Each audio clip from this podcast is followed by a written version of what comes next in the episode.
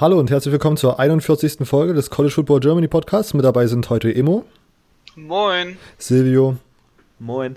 Und ich, Robert. Ähm, wir haben ganz normal wie immer jetzt in der Season geplant die äh, Week 3 äh, Review, richtig? Oder bin ich schon jetzt vor? Der Week 3 Review, richtig? Ja. Und die äh, Week 4 Preview. Zwischendurch gucken wir nochmal kurz aufs AP-Poll und dann am Ende wollen wir wieder unsere Picks bei Yahoo einpflegen und nochmal kurz Bericht erstatten, wie es die ersten zwei Wochen eigentlich so gelaufen ist. Das haben wir, glaube ich, letzte Woche äh, verpennt äh, in, der, in der Aufnahme. Genau, ähm, sonst ja, fangen wir einfach mit der, mit der Review von Week 3 an. Ich würde sagen, Immo kann mit seinen Gedanken, die er bei den Spielen, die er gesehen hat oder die er verfolgt hat, äh, ja, bekommen hat, die kann er gerne jetzt mit uns teilen. Ja, gerne. Ähm, ich fange einfach mal an mit dem ersten, also mit dem Spiel, was, wo ich vermute auch mal die meisten Leute gesehen haben, ähm, nämlich Pittsburgh gegen, gegen Penn State. Aufgrund dessen gegeben, das lief zum einen auf Rennen NFL, zum anderen hat man es auch über The Zone äh, empfangen können. Ähm, ja, meiner Meinung nach mit so das schönste Spiel dieser Woche, weil es einfach spannend war, weil man wirklich mitfiebern konnte, äh, sich das Ganze angesehen hat und nicht gedacht hat, äh, hier passiert nichts, da ist richtig was los gewesen. Äh, das war ein richtig spannendes Spiel, richtig umkämpft, direkt in der ersten Halbzeit. Die Pittsburgh äh, Defense Line hat äh, ordentlich losgelegt, die haben richtig abrasiert. Ähm, immer wieder Sean Clifford äh, zu Fall gebracht, auch mal und, und das Spiel behindert den Spielfluss wirklich. Es war ein wirklich schönes Spiel. Man muss natürlich auch sagen, ich sehe gerne Defense. Äh, dementsprechend hat mir das nochmal doppelt Spaß gemacht. Ja, dann äh, Kenny Pickett von, von Pittsburgh hat gegen eine starke Secondary und eine starke Defense ähm, losgelegt. Und ähm, ich weiß gar nicht, ob man das gehört hat. Ich habe ja, was bei mir ein Video im Hintergrund gut. losgegangen. da habe ich mich ein bisschen erschrocken gerade. Ähm, Lass mal drinne, Outtake. Ja, ja. ähm, ja, auf jeden Fall das, das Spiel von, von Pittsburgh gegen Penn State, das war, das war richtig stark. Das hat ähm, richtig Spaß gemacht, einfach zu gucken, was da passiert ist. Ähm, auch die Performance von Kenny Pickett hat mir sehr gefallen, auch wenn er jetzt natürlich nur die Hälfte seiner Pässe angebracht hat, so, obwohl 60 Prozent. Ähm, ja, ansonsten in der Big Ten, was ich noch geguckt habe diese Woche, ähm, war zufällig deswegen, weil ich da einen Bekannten von mir habe an der Eastern Michigan. Äh, das Spiel Eastern Michigan gegen, gegen Illinois. Und äh, was war da denn los? Ich glaube, das hatte keiner auf dem Schirm gehabt, dass Eastern Michigan sich da den Upset holt. Ähm, echt starke Leistung. Äh, schönes Spiel, ja, und halt für, für Illinois äh, schwach. Schwach. Ähm, ja, kann man nicht viel zu sagen, sonst. Ja, Okay. Das war so erstmal das, was ich erzählen kann. Äh, Silvio, hast du auch Penn State gegen Pittsburgh geschaut? Äh, nee, ich war, war zu dem Zeitpunkt noch, noch unterwegs und dann nach Hause gekommen und dann erstmal alles gecheckt und äh, Pittsburgh, Penn State. Ich habe es halt im, im, Gamecast ein bisschen verfolgt, aber eigentlich nur, weil ich da, da auf, das, auf, dem Spiel eine Wette laufen, ablaufen lasse. eine Überwette, ich dachte, das kommt sicher. Nein. Was hattest du? 27, ich glaube, über, aber das war so. 48,5. Und da war ich dezent knapp drunter.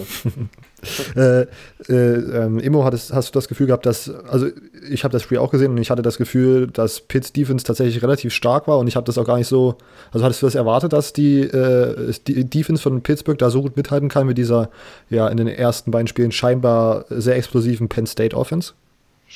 Ähm, Schon zumindest, weil ich ja auch, ähm, der, also weil, weil das Ganze einen Derby-Charakter hat, ist natürlich nochmal das Ganze anders eingestellt. Da trainiert man anders in der Woche, da geht man, da bereitet man sich anders drauf vor. Aber auch ähm, bisher hat teilweise die, die Defense von Pittsburgh gezeigt, was sie so drauf haben, was sie, was sie an Talent haben und ähm, dementsprechend war das halt schon, schon gut. Also sie haben zum Beispiel, wo sie gegen Ohio gespielt haben, äh, stark mitgehalten. Sie haben gegen, naja, gegen Virginia jetzt nicht so eine, so eine starke Leistung gebracht aber sie haben sich halt immer wieder gesteigert und ich glaube, ähm, das, hat, das haben sie in diesem Spiel jetzt vor allem gezeigt, dass das Momentum eigentlich auch da sein kann für Pittsburgh und dass man dann halt so ungünstig verliert, weil man, äh, naja, nicht sonderlich starke Offense hat. Das ist dann schon natürlich bitter und ich glaube, es ist vor allem dem Derby-Charakter geschuldet, dass Pittsburgh ähm, so stark mitspielen konnte. Okay, also ich fand, äh, ich habe ja wie gesagt auch das Spiel gesehen, ich fand Sean Clifford tatsächlich so ein bisschen, dass der underperformed hat. Äh, habe ich ein bisschen mehr erwartet nach den Ergebnissen, die man da gesehen hat. Es waren halt zwar auch gegen äh, schwächere Teams, aber ich fand, er sah relativ ungenau aus. Es lag wahrscheinlich auch daran, dass die O-Line halt relativ viel Druck zugelassen hat. Und äh, vielleicht hat das auch was mit dem Wetter zu tun. Es hat ja, gab ja auch ein Weather Delay. Es hat äh, geregnet gehabt. Vielleicht ist da das Passspiel generell halt ein bisschen ja, verfälscht sozusagen, das, das, was man da sieht, aber am Ende holt sich hier Penn State 17 zu 10 den Sieg gegen äh, Pittsburgh. Silvio, was war dann das erste Spiel, was du dir angeschaut hast, oder das erste, die erste Sache, die dir dann noch äh, entgegengesprungen ist, die du interessant fandest? Also, ich muss, habe ich mir direkt gesagt nach dem Spiel, dachte ich, das erste, was ich erwähnen muss, ist natürlich das Spiel von meinen Michigan State Spartans, das wieder gegen Arizona State verloren wurde. Wie letztes Jahr. Wieder ein Low-Scoring-Game, komisches Spiel von Zeit zu Zeit gewesen.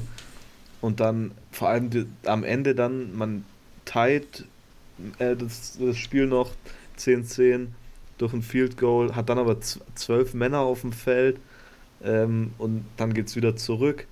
Dann äh, Matt Corlin, der, der Kicker von Michigan State, war in seiner ganzen Karriere 40 äh, von 48, 8 Miss Field Goals und dann an dem Spieltag hat er allein drei Stück äh, verfehlt.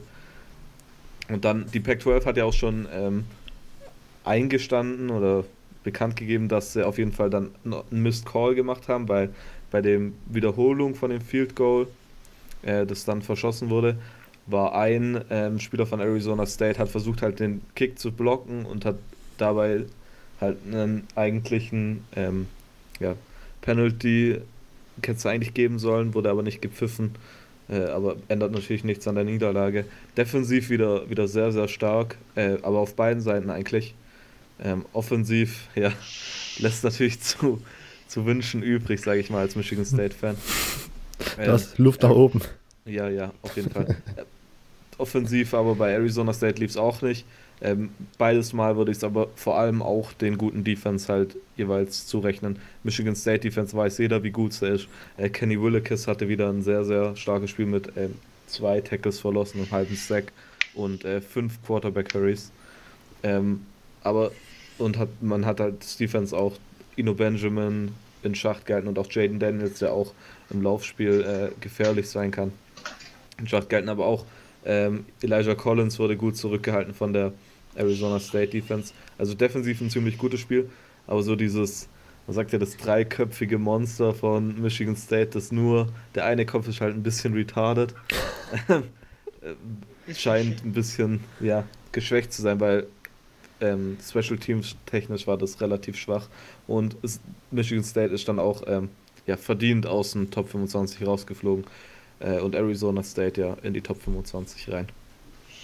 Alles klar. Ähm, meine, also als erst möchte ich kurz nochmal zur Komplettisierung oder zum Vervollständigen dieser Reihe, die sich jetzt durch die ersten drei In-Season-Episoden gezogen hat.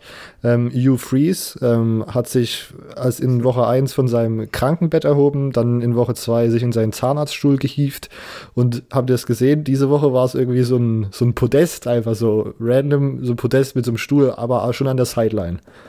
Nee, Habt ihr, hab ich gar nicht gesehen. Also das war. Ich, ich, also irgendwie, ich verstehe es irgendwie nicht so wirklich, aber ich fand es einfach lustig, einfach das um, zur Komplettisierung dieser, dieser, dieser Storyline. Ähm, und sonst, ich fange gleich mal mit ähm, Thursday Night war es, glaube ich, oder, oder Friday Night.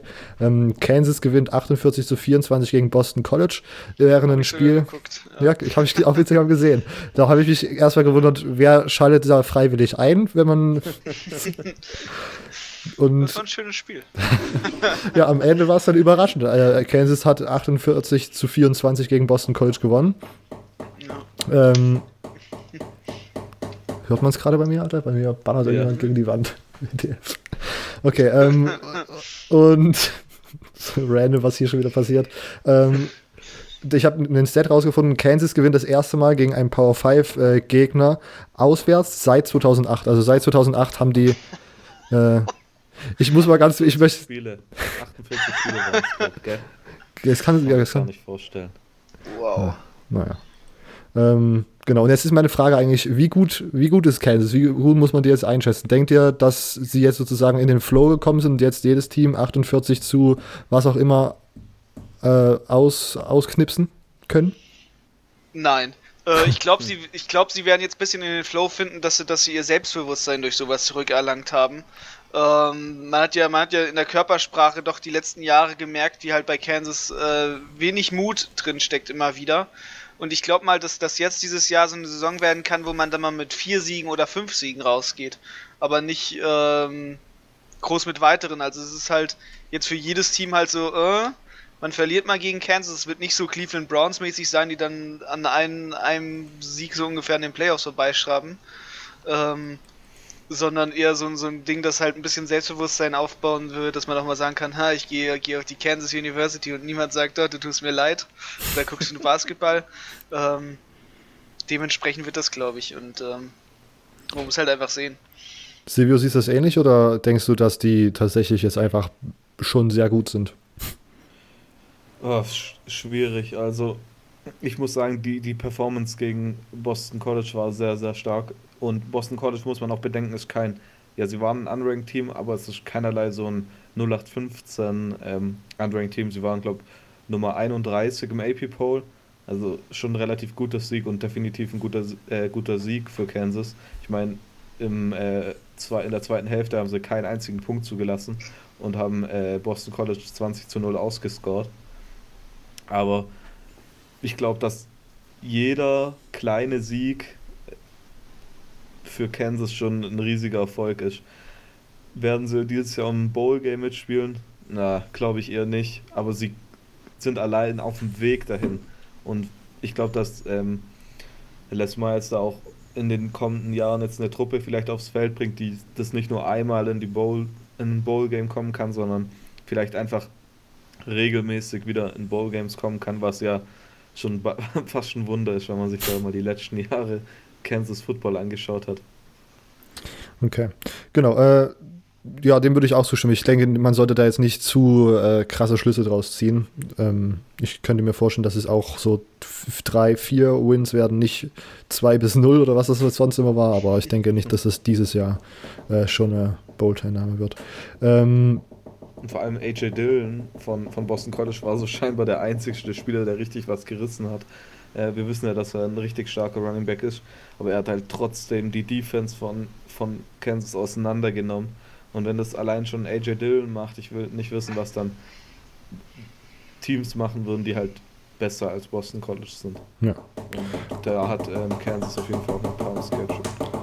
Okay, ähm, ich, Jungs, ich muss mal ganz kurz jetzt hier zu meinem Bruder gehen und fragen, was das für eine Arbeit werden soll. Das geht also ja nicht es, weiter. Es, es, klingt, es klingt so ein bisschen vom Geräusch, als würde jemand ein Ei so ja. äh, aufschlagen oder so ein wollen. Vogel, die immer so ihren Kopf gegen. Ja. gegen ja. So ein Specht. Ja, Nur an der Wand.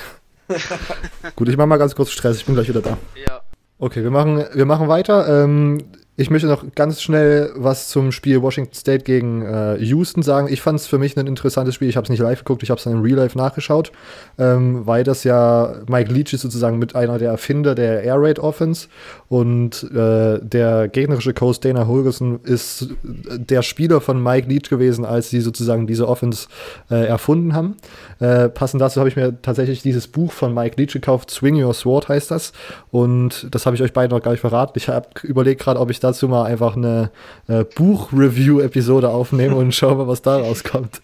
Ob das sich interessant anhört. Ähm, darauf könnt ihr euch vielleicht äh, freuen, wenn ich das so umsetze, wie ich mir das vorstelle. Sein Unikurs ist ja auch ausverkauft. Äh. Genau. Der das ist überbesetzt. Ja. Ist ja nicht über, über, Piraten oder so. Genau.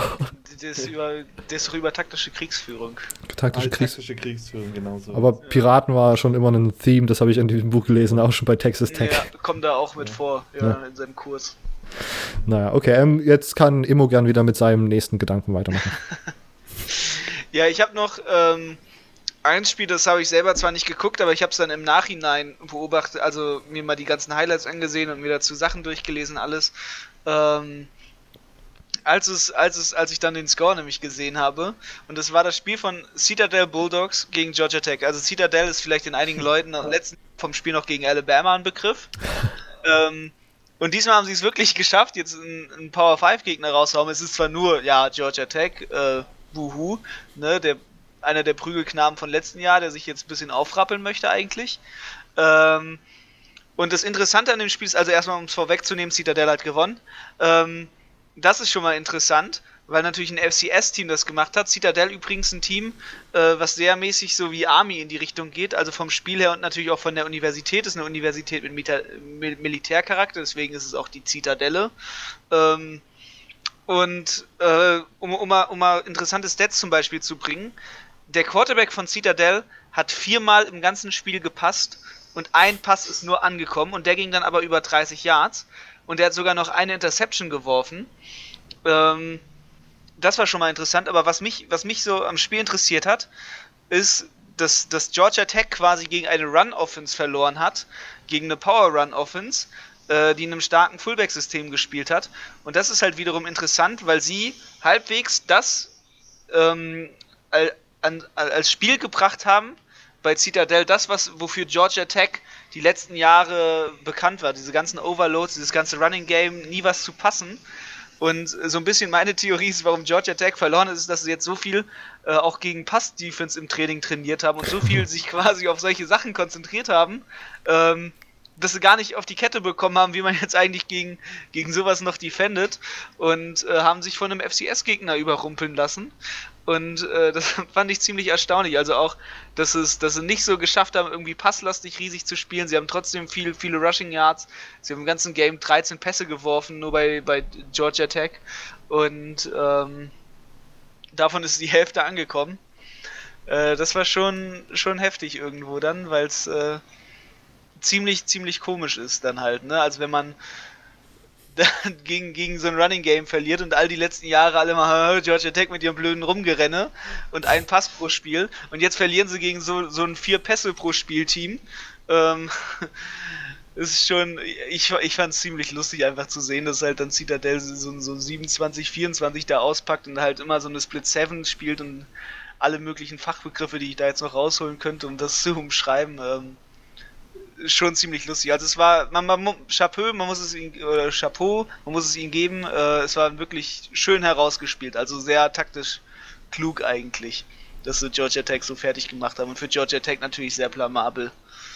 Äh, das ist wirklich, also die, die Niederlage ist peinlich, weil wenn man all die Jahre zuvor für, fürs Running Game bekannt war, muss man auch eigentlich gegen Running Game gut spielen können.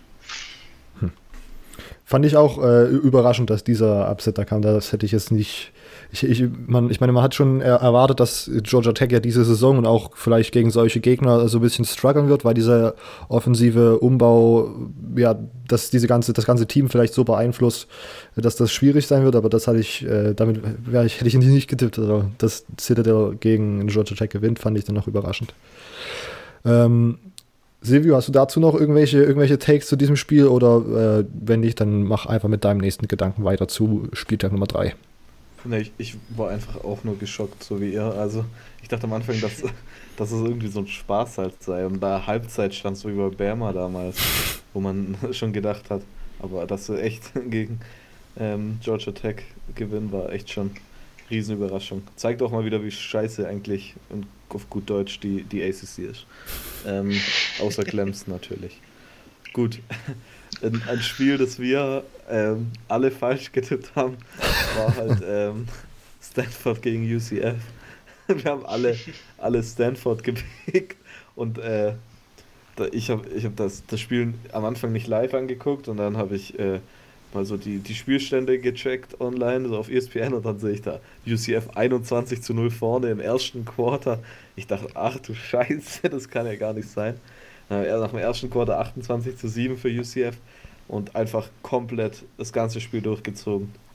Also ich dachte echt nicht, ja, Stanford hat die Woche davor gegen äh, USC verloren, ähm, aber ich dachte echt nicht, dass äh, UCF da überhaupt gewinnt und wenn dann halt ziemlich knapp ähm, und dann so eine Performance 45, äh, 45 zu 27 und Dylan Gabriel, immer du lobst, hast ihn vor der Saison immer gelobt ja. und gesagt, auf den soll man ein Auge werfen. Und er wirft vier Touchdowns, 22 äh, von 30 Pässen, ähm, waren Completions, fast 350 Passing Yards. Ähm, unglaublich, also wirklich hätte ich nicht erwartet. Äh, KJ Costello hatte ja, was hat er, eine, eine Gehirnerschütterung gehabt, oder? Ja. Ja, und da hatte, ja, man kann es darauf schieben, aber am Ende war es einfach so eine starke Performance Rating von UCF. Auch. Ja, ja. Ähm, ich weiß nicht, also UCF sieht dieses Jahr wieder richtig gefährlich aus. Und das Spiel war, ich weiß nicht, also UCF, ist, ist, UCF ist irgendwie immer so ein riesiges Fragezeichen für mich. Man, man, man sieht, wie sie diese Teams zerstören. Die ersten zwei Wochen hatten, haben sie insgesamt 110 Punkte gehabt, glaube ich, gescored. Und dann denkst du, ja, gegen Stanford, da werden sie jetzt mal ein bisschen ja, auf, die, auf den Boden der Tatsachen gebracht. Und dann machen sie sowas. Also wirklich, ich weiß nicht, immer, das ist irgendwie so ein Team, umso höher das Level ist, umso besser spielen sie. So kommt es mir zumindest vor. So, umso, umso mehr man sich eigentlich wünscht, dass sie verlieren, damit sie bloß ja. nicht wieder behaupten, sie wären National Champion, äh, ja. umso mehr gewinnen sie. Ich glaube, das ist der beste Vergleich. Oder äh, umso hawaiianischer der Quarterback, umso besser läuft es bei ihm. Ui. oh, ja. ja, der, der, der Vorgänger war ja auch aus, äh, von Hawaii. Und jetzt haben sie wieder so einen Hawaiianer. Na? Ich, ich habe, also dazu habe ich auch noch irgendwie so eine Story gehört, ich weiß gar nicht mal, in welchem Podcast das war, dass eigentlich äh, Dylan Gabriel eigentlich von kaum jemandem so richtig krass äh, rekrutiert wurde. Und dann hat aber Mackenzie Milton. Der war davor Air Force. Genau, ja. genau. Mackenzie Milton hat dann irgendwie den, den neuen Quarterback so ein bisschen reingepressured, sich mal das Tape anzuschauen.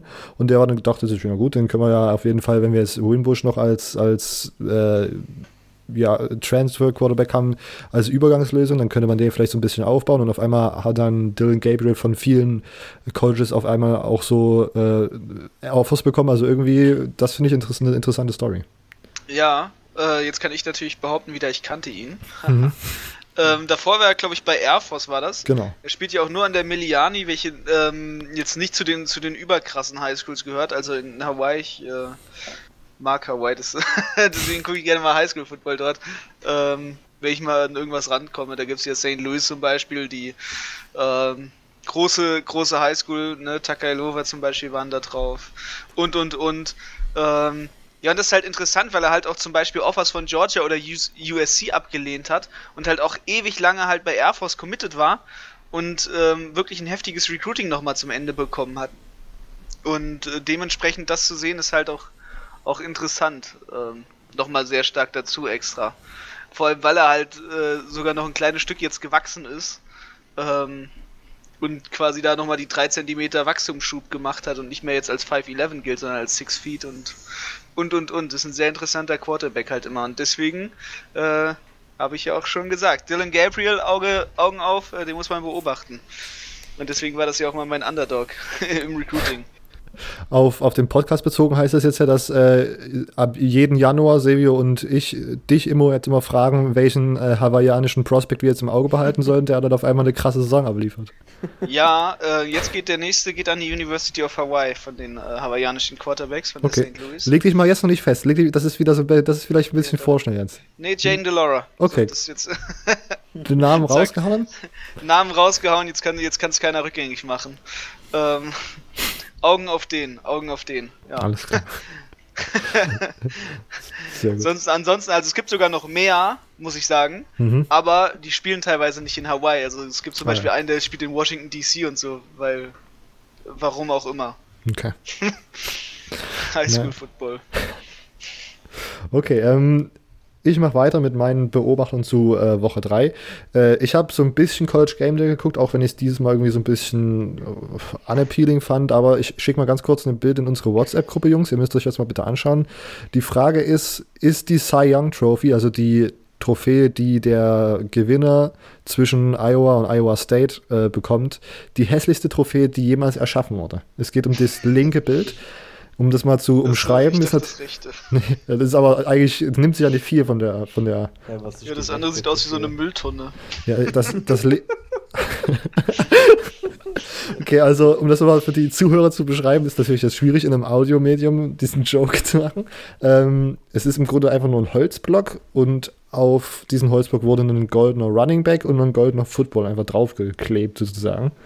Und das war's. Und dann, das ist die Originale. Und ich habe die Story jetzt auch mir nicht gemerkt, weil ich es so uninteressant fand. Ich fand es einfach nur hässlich. Aber die wurde dann irgendwann ersetzt und von irgendeinem Sponsor übernommen. Und dann wurde da die Rechte draus. Und das ist im Grunde einfach nur so ein Block, wo dann in Grau irgendwie so eine Familie von Bauern drauf ist. Besser kann ich es jetzt nicht beschreiben, irgendwie. Ich mein, das ist die Wir hassen Bauer. Nebraska Trophy. ja. Das ist dann der Bauern We Hate Nebraska Award. Was meinst du, Sabir? Äh, so Bauern und so passt ja zu Iowa. Ja, ja. So ja da gibt's ja nichts anderes, da gibt's Korn. Ja. Aber die Umsetzung ist, ist, mehr wie miserabel, vor allem für einen Football Award irgendwie. Ist äh, miserabel ja. wie das Leben in Iowa, haha. Uiuiui. Ui, ui, ui. Also die linke sieht noch so ein bisschen aus, als wäre es so ein mieser, mies gemachtes Replikat von Ja. der Heisman Trophy. bloß, bloß irgendwie so einen dummen Football da drauf geklebt. Ich, das- ich glaube, die Story war dann irgendwie, dass das einfach so Fans sozusagen erschaffen haben, diese Trophäe. Und das waren einfach so Bowling-Leute. Und deswegen soll das auch sehr einer Bowling-Trophäe ähnlich sehen. Müsst ihr mal googeln, Cy Young Trophy. CY ist Young. Nee, ja, ist schon. War das überhaupt der da? Ja, doch. Also nee, Cy Hawk. Cy. Cy Hawk, meine Cy ich. Young Award ist der beste, beste Pitcher in der MLB. Ja, okay, sorry, da habe ich, das ist Cy Hawk. Einfach, das ist einfach der Fuck Nebraska Award. Cy Hawk. Cy Hawk war's. Cy Young, glaube ich, das ist verwechselt mit Baseball. okay, ähm, und sonst, ich nochmal zum, zurückkommen zum... Ah, ja, der Sponsor ist Iowa Corn. Ja, sagt alles. Boah, die sieht echt übel aus. Kann man nicht machen. Ähm, kommt denn auf die Idee? ja, ich weiß auch nicht, warum... Okay. Ich dachte, man muss das irgendwie so ein bisschen sieghaft machen, so ein bisschen Glory irgendwie, aber das ist einfach so, Ja. wir bilden das Leben aus Iowa ab mit so Kartoffelbauern oder Ja, Maisbauern. und in dem Logo davon ist auch zwischen dem Cy von Cyclone und Hawk von Hawkeye ist auch ein Maiskolben. Naja. Okay. Muss man, muss man sich selbst entscheiden, wie man, wie man dazu steht. Ähm, was ich noch äh, sonst an äh, Spielen mir aufgeschrieben habe, ich fand äh, Georgia bis jetzt recht überzeugend, haben natürlich jetzt drei Spiele gespielt gegen Gegner, wo man sich fragt, warum gehen die Fans da ins Stadion? Wenn man sich guten Football anschauen will, braucht man da eigentlich nicht hingehen. Das ist so ein bisschen äh, SEC-übergreifend ja so das Thema gewesen. Ähm, äh, haben jetzt gegen, äh, gegen Arkansas State 55 zu 0 gewonnen. Das Interessante an diesem Spiel war, dass sich alle Fans in Pink gekleidet haben, um der Frau des Arkansas State Head Coaches zu gedenken, die irgendwie in der Woche davor, glaube ich, äh, an Krebs gestorben ist. Ähm, Ist fand die ich Woche eine, davor oder ähm, vor der Saison? Ich glaube vor der Saison Oder- war das sogar. Ah, okay. Ah, Ja, in- auf jeden Fall Respekt. Coole genau, Sache. das war eine schöne Sache. Genau. Ähm, äh, Emo kann wieder. Ja, pf, was gibt's denn so? Also ich fand, ich fand die Woche hatte ähm, ja noch ein paar kleine Upsets natürlich. Ähm, wenn man jetzt sieht hier Maryland Temple, da habe ich ja gesagt, das ist ein bisschen so dieses komische Derby, wo keiner weiß, ist das jetzt ein Derby oder soll es kein Derby sein. Äh, ne, wo ich, wo ich schon meinte, diese Rivalität besteht irgendwie. Ähm, ja, wir haben alle noch davon gesprochen, oh, Flashy Maryland hier, Power Offense, die ballern alles weg und die hauen dir da so eine Performance rein. Und dann siehst du hier und dann, dann äh, also mache ich hier mir mal den Boxscore auf, wo ich von ESPN schön alle Statistiken aufgelistet bekomme. Also wenn ihr das, wenn ihr euch sowas mal angucken wollt, ne, einfach bei ESPN, die haben das super, super gelistet. Und dann guckst du in diese Liste und dann guckst du erstmal in, ins Passing Rating rein. Und letzte Woche noch so Bombendinger getroppt. Und äh, jetzt haben sie da Bombendinger getroppt. Haha, Football-Witz. Ja. Ähm, also die Quarterbacks von der Performance, das war unterirdisch. Ähm, das ist, also das QB-Rating alleine von Josh Jackson ist halt 16-1. Der hat 15 Pässe angebracht von, von 38, ähm, also weniger als die Hälfte. Und äh, alleine sowas schon, dann hat er eine Interception geworfen, dann sind sie mit den Yards nicht richtig vorangekommen. Äh, Tyrell Bigham, der Backup-Quarterback, hat gar nichts äh, hinbekommen, der ist gleich wieder runter, so ungefähr.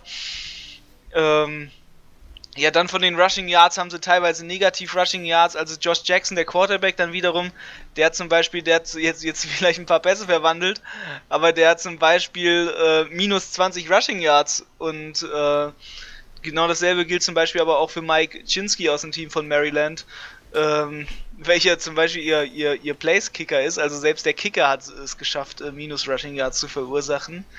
Ähm, ja, das ist halt einfach heftig und dann, dann verlierst du halt gegen so ein Team wie Temple. Also Temple hat jetzt auch nicht überragend gespielt. Ähm, wenn man jetzt mal guckt, der Quarterback von denen hat jetzt auch nicht krass abgeliefert. Drei Touchdown-Pässe, eine Interception, äh, aber nur 20 von 37 Pässen angebracht, so knapp über der Hälfte.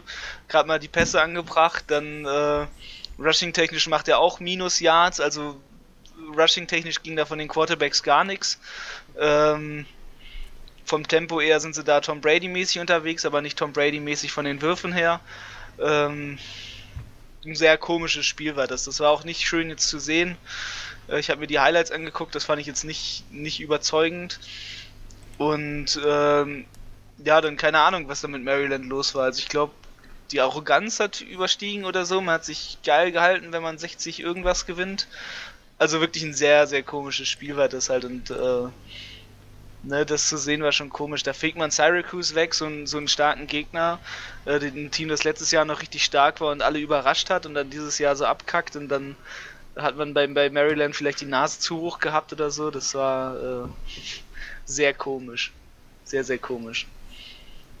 Ich ja. fand's, ich fand's auch so den ersten Denver sozusagen in der, in der Saison von Maryland, aber ich, hab, ich würde trotzdem zu der These stehen, die ich, äh, die, die ich letzte Woche aufgestellt habe, dass Maryland trotzdem ein Team ist, was einigen äh, Big Ten Teams irgendwie noch Kopfschmerzen bereiten kann und vielleicht für den ein oder anderen Upset äh, gut ist. Ähm, Silvio, was, ist, was sind deine nächsten äh, Sachen, die du besprechen möchtest?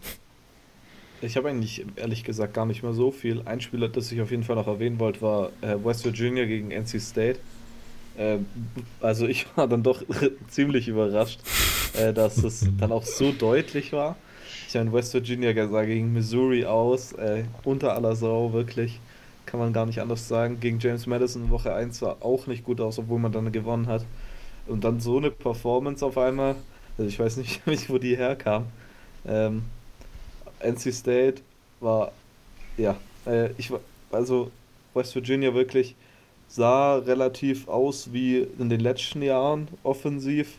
Defensiv lässt natürlich immer zu wünschen übrig, aber war für mich eine ziemlich positive Überraschung. Ähm, und eine negative Sache noch vom letzten Spieltag. Äh, Robert, dich hat es natürlich wahrscheinlich sehr betroffen. Ja. Ähm, Philippe Franks äh, fällt für die ganze Saison aus.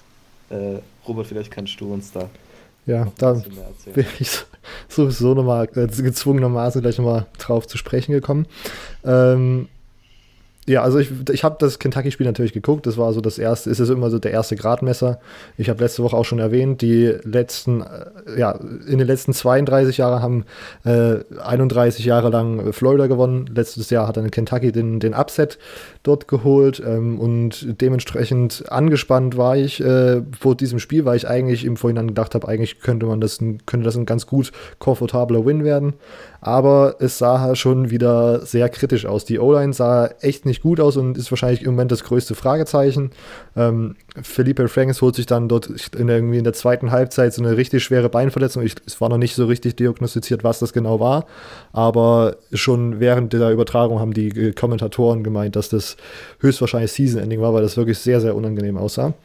Ähm, Kyle Trask ist dann der äh, der Ersatzquarterback und bei dem sah es dann tatsächlich auch relativ gut aus. Die Offense hat so, eigentlich immer so einen Sprung nach vorne gemacht ohne Felipe Franks, ähm, was man natürlich äh, vielleicht in, in seiner Rolle nicht so sieht, aber als Fan fand ich das äh, sehr gut. Sonst habe ich mir aufgeschrieben, dass die Defense relativ soft gespielt hat. Ich habe das Gefühl gehabt, dass bei Pässen über die Mitte die Coverage zwar immer ganz gut war, sehr eng, aber trotzdem kamen die Pässe halt irgendwie immer an.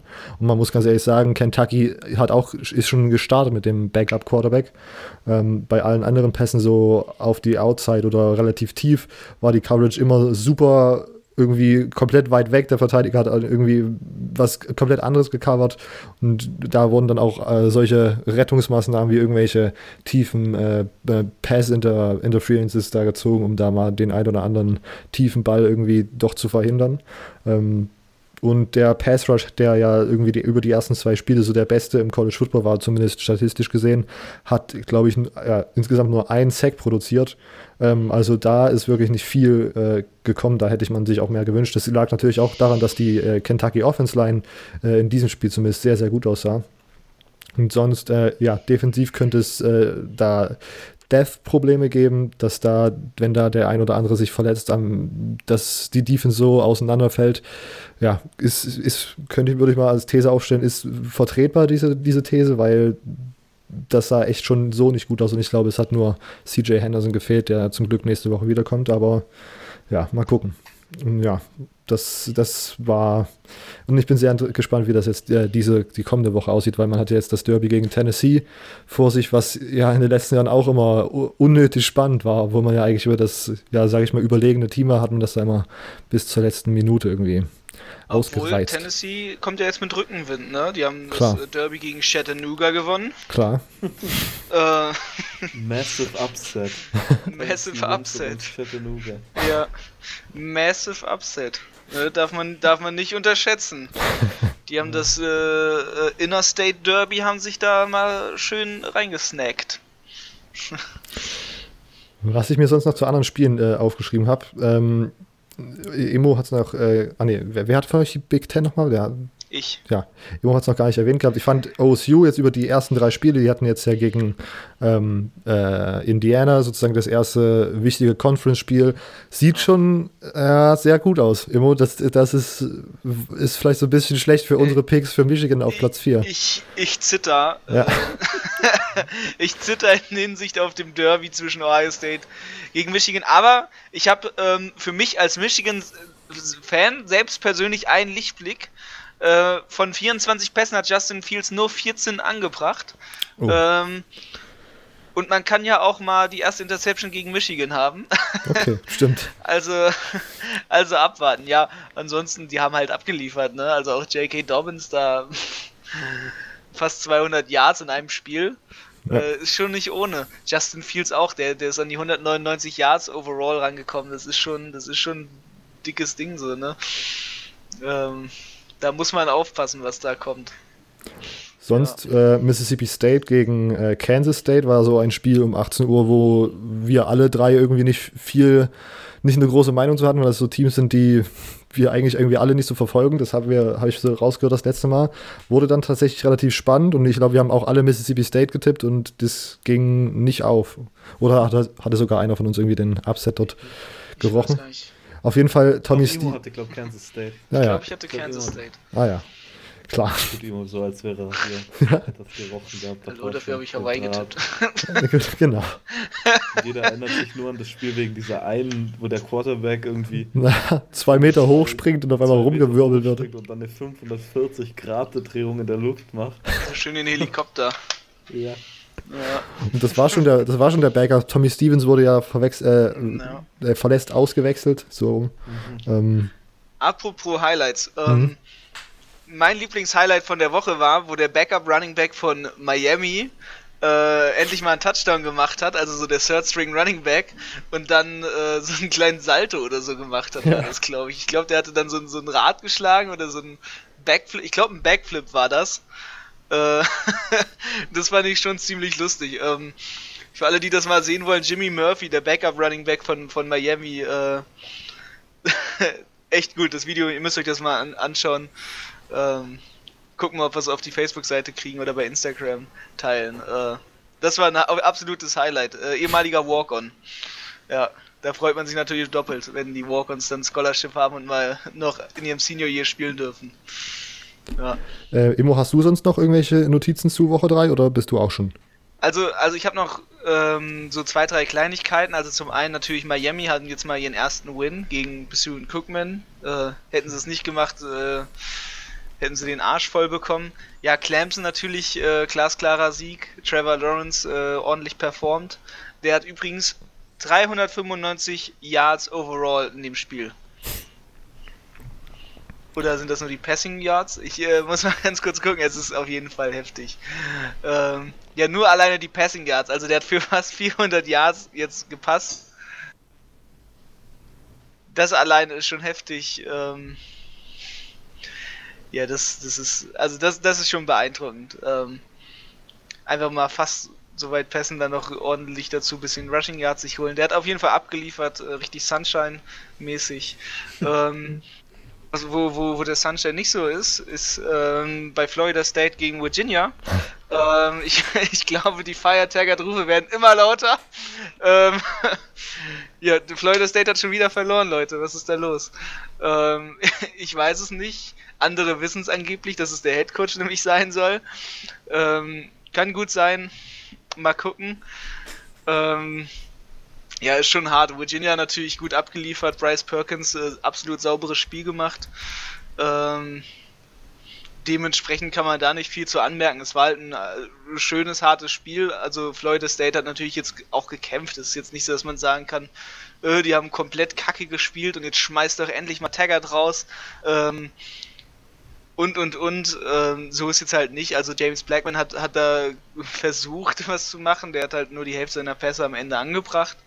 Ähm, aber trotzdem ist es halt, also es war ein, war ein starkes Spiel auch, auch von, oder vor allem von, von Virginias Seite aus äh, ein starkes Spiel und da hat einfach das bessere Team gewonnen. Ja. Okay, ähm, das war's bei dir?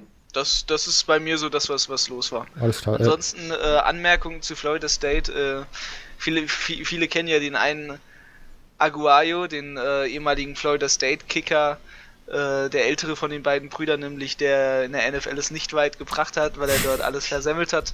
Äh, sein Bruder droht bisher im College zumindest nicht dasselbe Schicksal. Der hat jetzt seine Field Goals wieder alle reingemacht.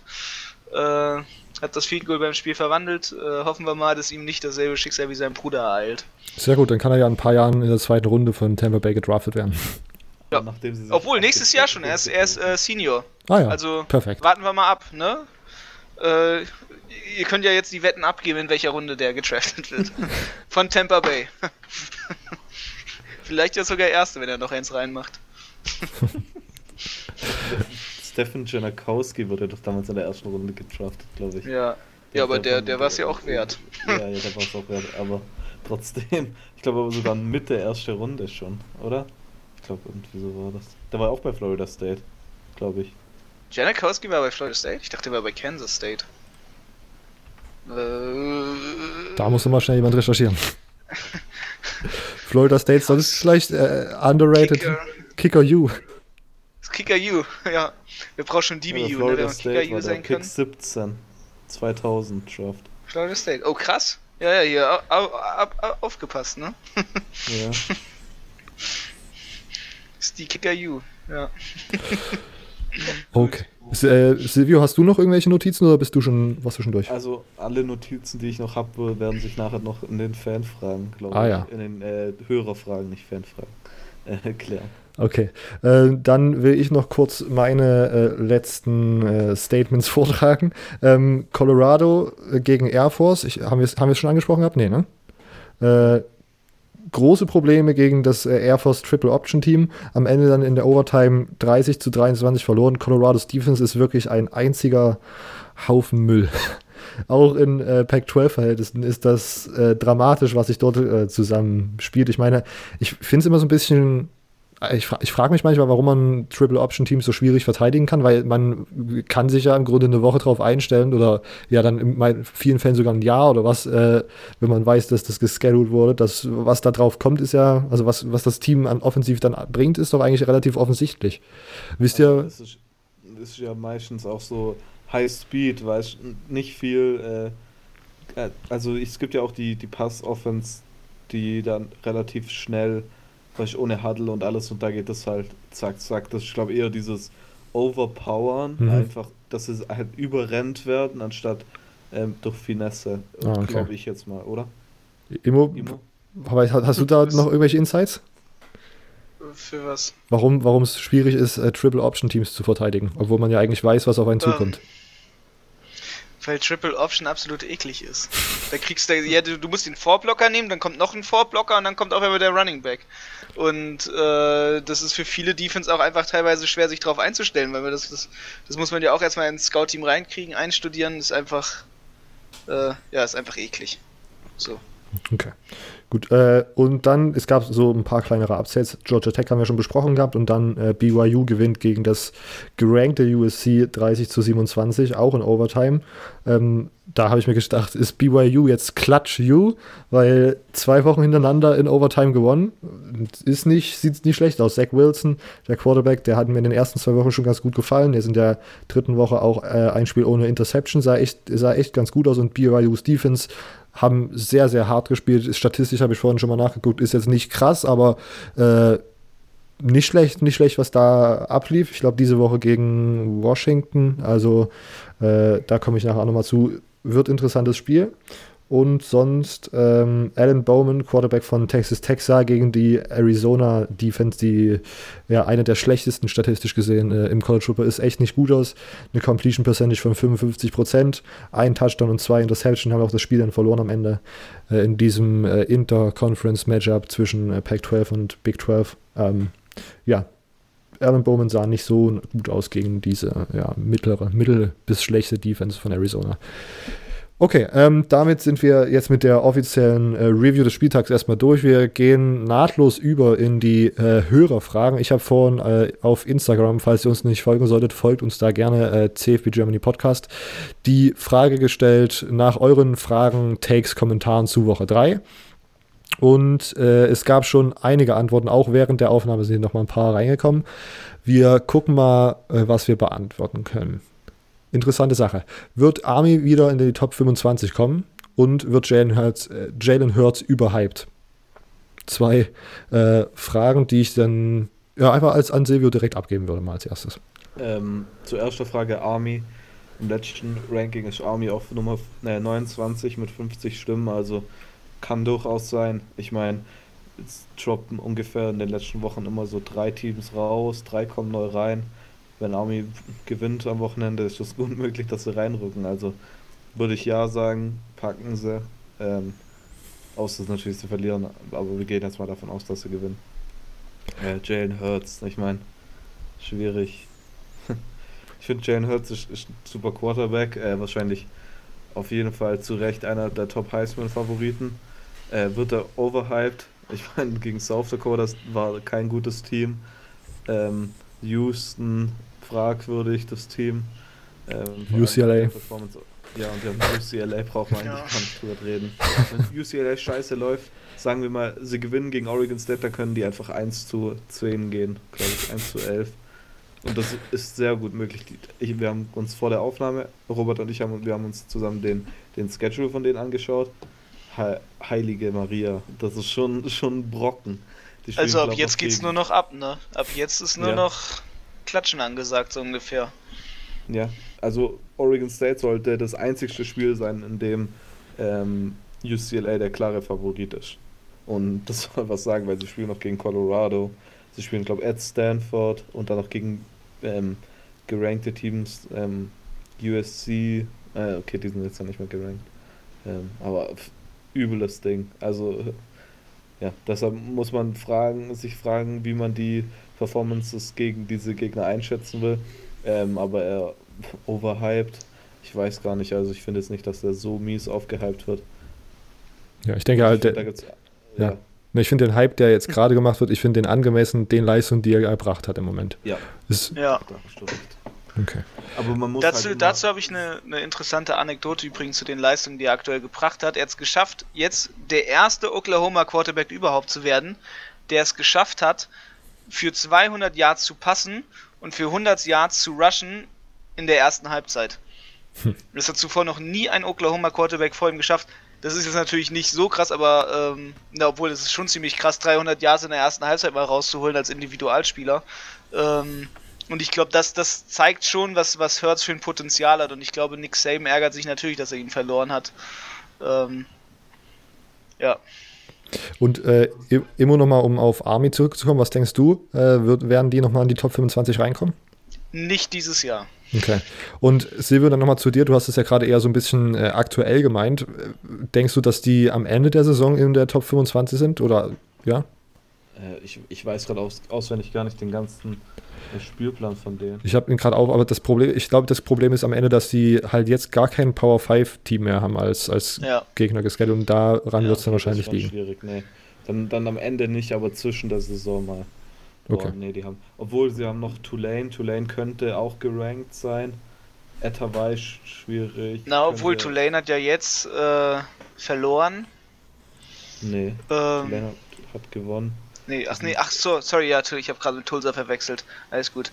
Aber Tulane hat zum Beispiel wiederum ein hartes Spiel jetzt mit Houston, äh, dann, dann härteren Gegner vor sich.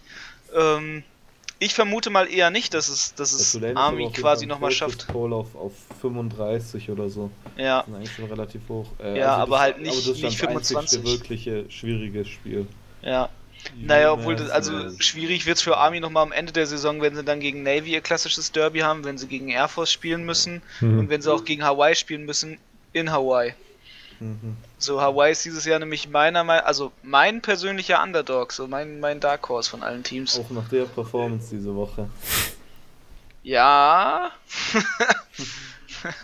War ja, ja auswärts. Äh, das, das ist der Flug. Saison mal werden sie in die Top 25, aber am Ende dann einfach aufgrund der zu schlechten Gegner dann wahrscheinlich eher rausdroppen. Okay. Ich glaube gar nicht. So, aber Okay. Ist ja diskutabel. Genau. Ist, äh, ich, also ich, dann würde ich mich wahrscheinlich auch eher immos, weil ich auch, auch wenn ich mir jetzt den Schedule anschaue, sehe ich eigentlich auch nicht, wie sie während dieser, während dieser Spiele irgendwie in die Top 25 kommen. Aber die Wahrscheinlichkeit ist da, dass das irgendwann passiert, aber wir gehen alle drei nicht davon aus, dass es am Ende der Saison ein Top 25 Team ist. Ähm, nächste Frage. Was ist mit dem Start Michigan los? Michigan verliert fast gegen Army und jetzt verliert MSU gegen Arizona State. Nächste Frage. Silvio verweigert die Antwort. Ähm, ich glaube, ja, glaub, sie haben einfach alle ein bisschen was vom Wasser aus Flint gehabt. Äh, Flint Water Crisis ein bisschen das beeinflusst. wow, Ganz politisch hier. Nein, ich glaube einfach, das ist so der, so der kleine Durchhänger jetzt. Ähm, vielleicht, keine Ahnung, vielleicht ist da jetzt irgendwie gerade Partysaison im ganzen Land oder so. Oder die haben bei Semesterpause ich weiß äh, nicht wirklich. Ich glaube, es ist einfach so ein kleiner Durchhänger. Also das, das, das kann mal passieren. Michigan hat ja jetzt ganz entspannt seine Bye-Week gehabt. Äh, ich glaube, die werden sich da ein bisschen aufrappeln, den Arsch versohlt bekommen für die scheiß Performance. Ähm, ja, immerhin haben sie in Woche 3 nicht verloren, ne? Genau, sie haben in Woche 3 nicht verloren, so man muss sich nicht beschweren. Ja, Michigan State, also ist es, äh, auf der anderen Seite ist es halt eine bittere Niederlage, ne? Es ist halt äh, ein toughes Spiel gewesen. Ähm, und, und dementsprechend ist das jetzt nicht so, so schlimm. Also ich glaube, also so ein 10-7, man hat nur bei drei Punkten verloren. Jetzt die Offense hat nicht, nicht die Punkte aufs Board gebracht, aber auf der anderen Seite, ähm, ja, die müssen einfach halt die, die ganzen Fouls abstellen so und äh, die ganzen Flaggen nicht bekommen. Mhm. Ja. Ich glaube ja, ein großer Wegweiser, wie es jetzt weitergeht im Staat Michigan, wird diese Woche sein, wenn äh, Michigan gegen Wisconsin spielt. Ähm, das könnte so das erste Spiel sein, wo man sieht, wie hoch die Qualität noch ist. Obwohl, ich glaube, ich habe noch was zum Staat Michigan. Äh, die anderen Teams aus Michigan haben ja auch teilweise verloren, aber Eastern Michigan zum Beispiel ist jetzt, äh, kann, man, kann man ja als Lichtblick dann nehmen. Ja. Äh, so, ähm, ja, gut, stimmt. als, als notwendige Erklärung mal schnell rausgraben. Ne? Also Eastern Michigan wiederum hat gewonnen. Western Michigan hat auch gewonnen. Ähm, also es sieht eigentlich ganz Central so Michigan aus. hat gewonnen. Es, es, es, sind einfach nur diese Woche sollten mal die kleinen Teams da sein. Also ich glaube, dass Michigan State hat einfach mal so ganz brüderlich äh, und großzügig und gütig, wie, wie sie ja sind, äh, einfach den anderen Teams aus Michigan mal das Rampenlicht gegönnt. Oh ja. Und äh, deswegen haben sie aus Gütigkeit verloren, damit auch mein Tipp richtig ist. Das kommt dazu. Eine Sache richtig direkt wie ein König aufführen. okay, gut. dann Silvia, du, du bleibst bei deiner äh, Aussage Verweigerungsrecht? Ja. Okay. Ähm, wie schlecht ist die ACC ohne Clemson? Silvio, dann Keine darfst du das gerne. Keine Power 5 Conference. Puh. guck mal, also Clemson ist ja wirklich das einzige Team in der ACC, das, das was reißt. Die anderen Teams sind, glaube ich, gegen Power 5 Konferenzen. Glaub, 1 zu 7 und der eine Sieg war Clemson gegen Texas AM oder war irgendwie so. Also wirklich miserable Conference. Kann man gar nicht anders sagen muss, macht sich schon streitig mit der Pac-12, welches eigentlich die schlechteste Power 5 ist. Hui. Wird, ja, das ist dieses Jahr grausam. Ja. ja, also dieses Jahr ist wirklich ganz schlimm. Miami normalerweise eins der guten Teams, ja, sehr schlecht. North Carolina im Kommen, aber gegen dann Wake Forest, Wake Forest natürlich als ACC-Team so auch so einer der einzigsten Lichtblicke außer Clemson. Ähm, und das ist halt für, für Clemson so, so ein richtiges Zuckerschlecken. Sie gehen mit gegen einfache Gegner durch die Saison und sind dann 100% in den Playoffs. Können ab gegen jedes Team ab, ab der Halbzeit ihre Starter ähm, schonen und hier die Third Stringer reinbringen und, und Backups. Ja, also ich finde Clemson ganz ohne ohne äh, die ACC ohne Clemson würde ich lieber die Mountain West reinholen oder so. Äh, Immo, willst du noch ein Gegenargument bringen oder stimmst du dem einfach zu? Ich äh, tue jetzt mal so, als würde das alles stimmen. Ja, es ist schon richtig. Also. würde. Ähm, ja, es ist schon teilweise, also, also das, was in der ACC aktuell ist, ist ein Problem, aber man, man kann, man erinnert sich auch an bessere Zeiten, als Florida State oder Miami mal richtige Powerhouses noch waren und äh, landesweit gefürchtet. Und vielleicht fängt sich das ja auch wieder. Also dementsprechend, ich glaube, ich glaube, die Teams so in der ACC, die, die, die, die machen noch mal ihr Comeback irgendwann. So in den nächsten drei Jahren. Gut, sehr gut. Haben wir auch. war es natürlich auch eine Momentanaufnahme. Weil historisch ja. sind natürlich Teams, und nicht, nicht nur historisch hört sich so ewig lange her an, aber vor ein paar Jahren war es ja noch so, dass die Teams um, um National Championships mitgespielt haben. Ähm, Florida State etc. Aber aktuell Sonst muss man natürlich auch sagen, statistisch ist das wahrscheinlich immer so, dass schlechte Teams in, wie in so einer Sinuskurve irgendwann wieder besser werden. Ne? Also, ja. weiß, also vielleicht, also höchstwahrscheinlich ist es dann irgendwann das so, dass die ACC Powerhouse ist. Ähm, wir machen weiter. Genau. Das ist wie, das ist, bleibt alles im Gleichgewicht, Yin und Yang. Ja. Ähm, Plus, dass irgendwann die Mountain West mal eine Power 5 Conference wird, dank Boise. Genau. Power 6 heißt dann. Power 6 kommt dann. Kommt Realignment 2023, da, da wird die Post abgehen. die Pac-12 verliert immer, immer mehr an Bedeutung. UCF zerstört, äh, UCF zerstört Okay, warte, das, die Frage ist ein bisschen, UCF zerstört Stanford und Stanford hat gegen, gegen ich, äh, also, okay, ich möchte, muss die Frage zusammenfassen, weil mich das irgendwie gerade verwirrt, was hier steht. Ähm, die Pac-12 verliert immer mehr an Bedeutung. Wer wird die Pac-12 gewinnen? Und hier nochmal ganz kurz an, an alle Zuhörer, wenn ihr uns Fragen schickt, haltet euch möglichst kurz, möglichst kurz, weil hier einfach die Frage nach einer bestimmten Anzahl an äh, Zeilen oder an äh, Ziffern und äh, Buchstaben einfach abgebrochen wird. Man kann nicht den Rest der Frage nicht lesen. Also wer wird die Pac-12 gewinnen, würde ich jetzt mal behaupten, dass das die Frage ist. Ähm, Immo? Ähm, mit mein Kandidat dieses Jahr ist auf jeden Fall Utah. Okay. Ähm, jetzt inzwischen hat sich das so ein bisschen rauskristallisiert, weil sie natürlich die Games bisher ordentlich abgeliefert haben. Mhm. Ähm, ja, deswegen, äh, jetzt in der Momentaufnahme ist mein aktueller Tipp ähm, entweder Utah oder halt Washington State. Äh, dementsprechend sehe ich da, dass, dass, dass die Teams, die ins Finale einziehen können äh, für die Conference.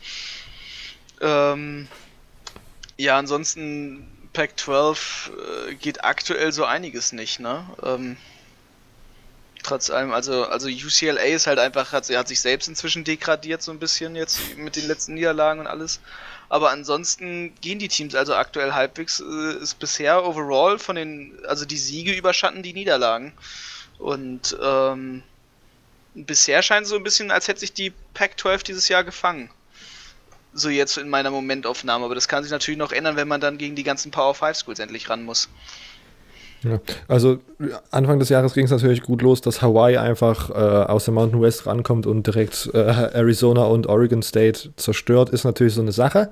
Aber ich glaube mittlerweile, äh, ja, das, das wird schon stimmen, was Immo gesagt hat, dass die äh, Wins die den Niederlagen über, über, ja, überstimmen. Aber ich denke immer noch, dass das eine der oder vielleicht sogar die schwächste ähm, Conference ist. Das könnte man sich jetzt unter der ACC und der Pac-12 ähm, ausmachen.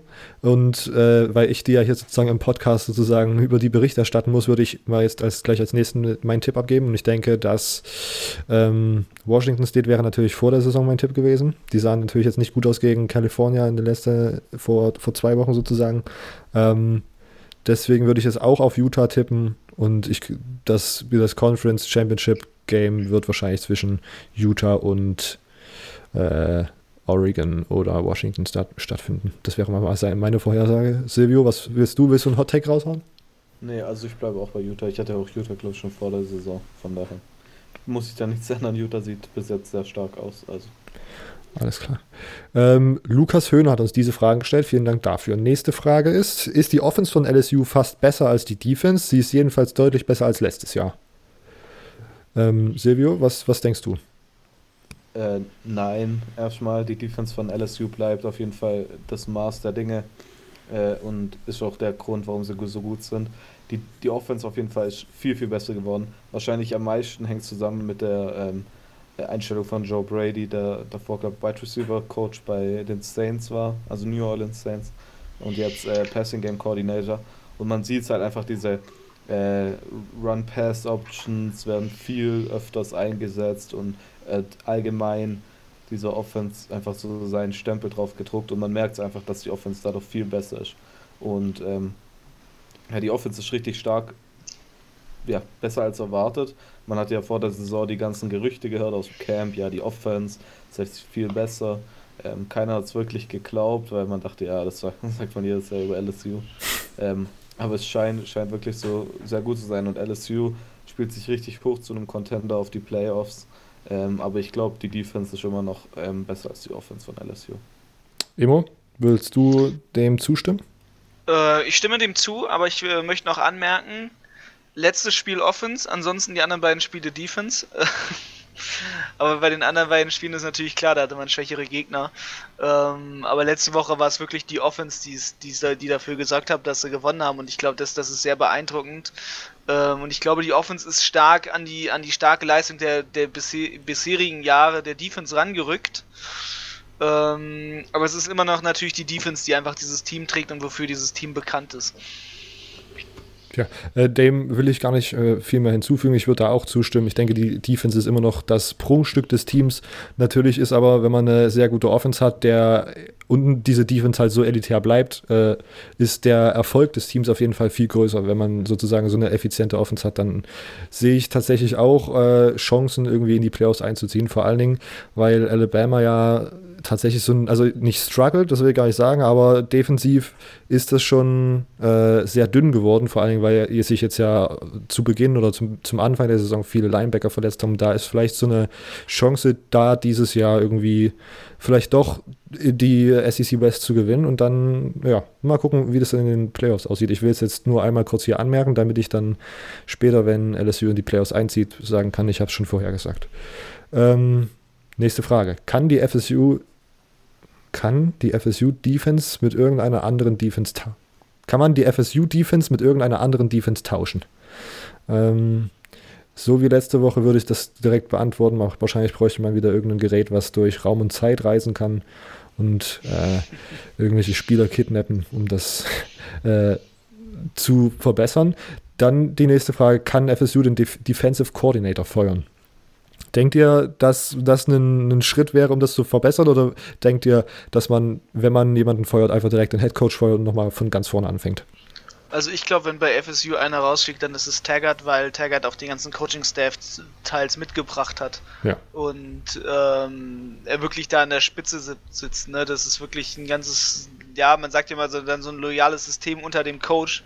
So Coaching-Staffs, die dann immer mit dem Coach von Team zu Team wandeln. Mhm. Und äh, so sehe ich das auch halt bei de also bei, bei Taggart und dementsprechend ist es, glaube ich, wirklich, wenn einer rausfliegt, dann Taggart. Und äh, das, was ihn, was ihn bisher so, so unfeuerbar macht, ist wohl anscheinend dieser Big Buyout, den er halt hat, ne? Ja. Und ähm, da hat man ein bisschen Angst bisher davor, den dann halt rauszuschmeißen, weil man dann haufenweise Geld verliert. Silvio, denkst du, der Defensive Coordinator fliegt oder wenn dann Taggart von oben einmal alles weg? Wenn einer von beiden fliegt, dann Taggart. Aber der Buyout, der liegt bei 17 Millionen Dollar.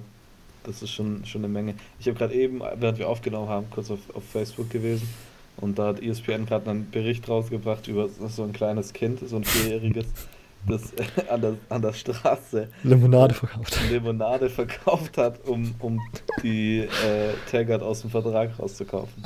Hat aber nur 400 Euro gesammelt, trotzdem abgesendet, mit irgendwie einer Nachricht, wo drin steht, äh, dass er schon vier sei und schon jetzt überlegt, seine Farben zu Orange zu wechseln. Ui.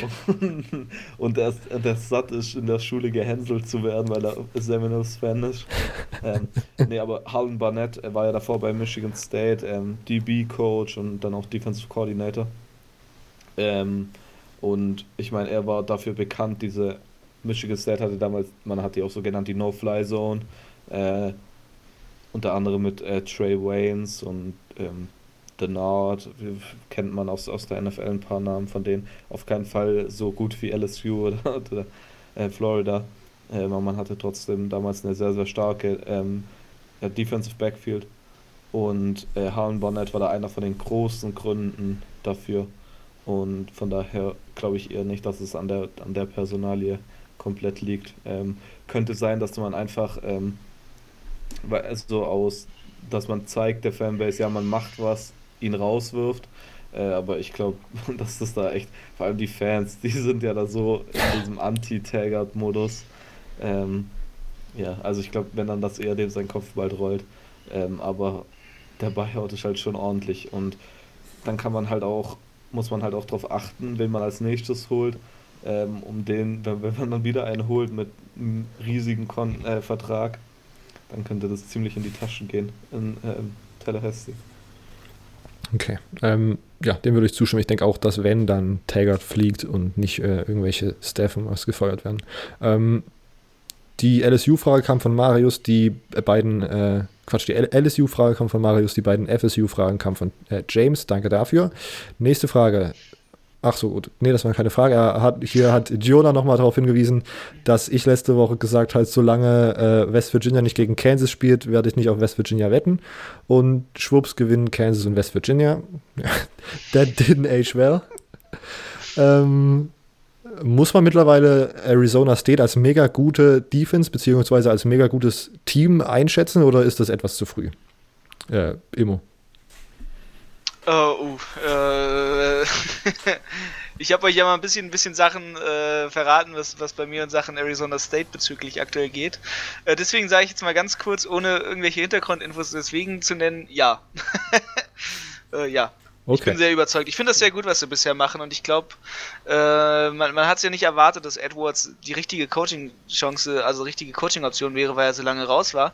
Aber ich finde, er bringt genau das jetzt zu Arizona State, das, was sie gebraucht haben und das ist halt so eine gewisse Toughness auch und äh, so, eine, so eine Strenge und Disziplin und das hat mir halt die letzten Jahre gefehlt und jetzt mir, mir gefällt aktuell halt wirklich, was sie machen. Aber sie haben jetzt bisher einen Power 5 Gegner dieses Jahr geschlagen. Äh, so ein bisschen, um, um das Momentum einzuschätzen, wird jetzt nächste Woche Colorado sein. Ähm, ja. Silvio, du bist natürlich jetzt äh, stark betroffen von Arizona State. Möchtest du dazu ein Statement abgeben oder wieder Aussageverweigerungsrecht?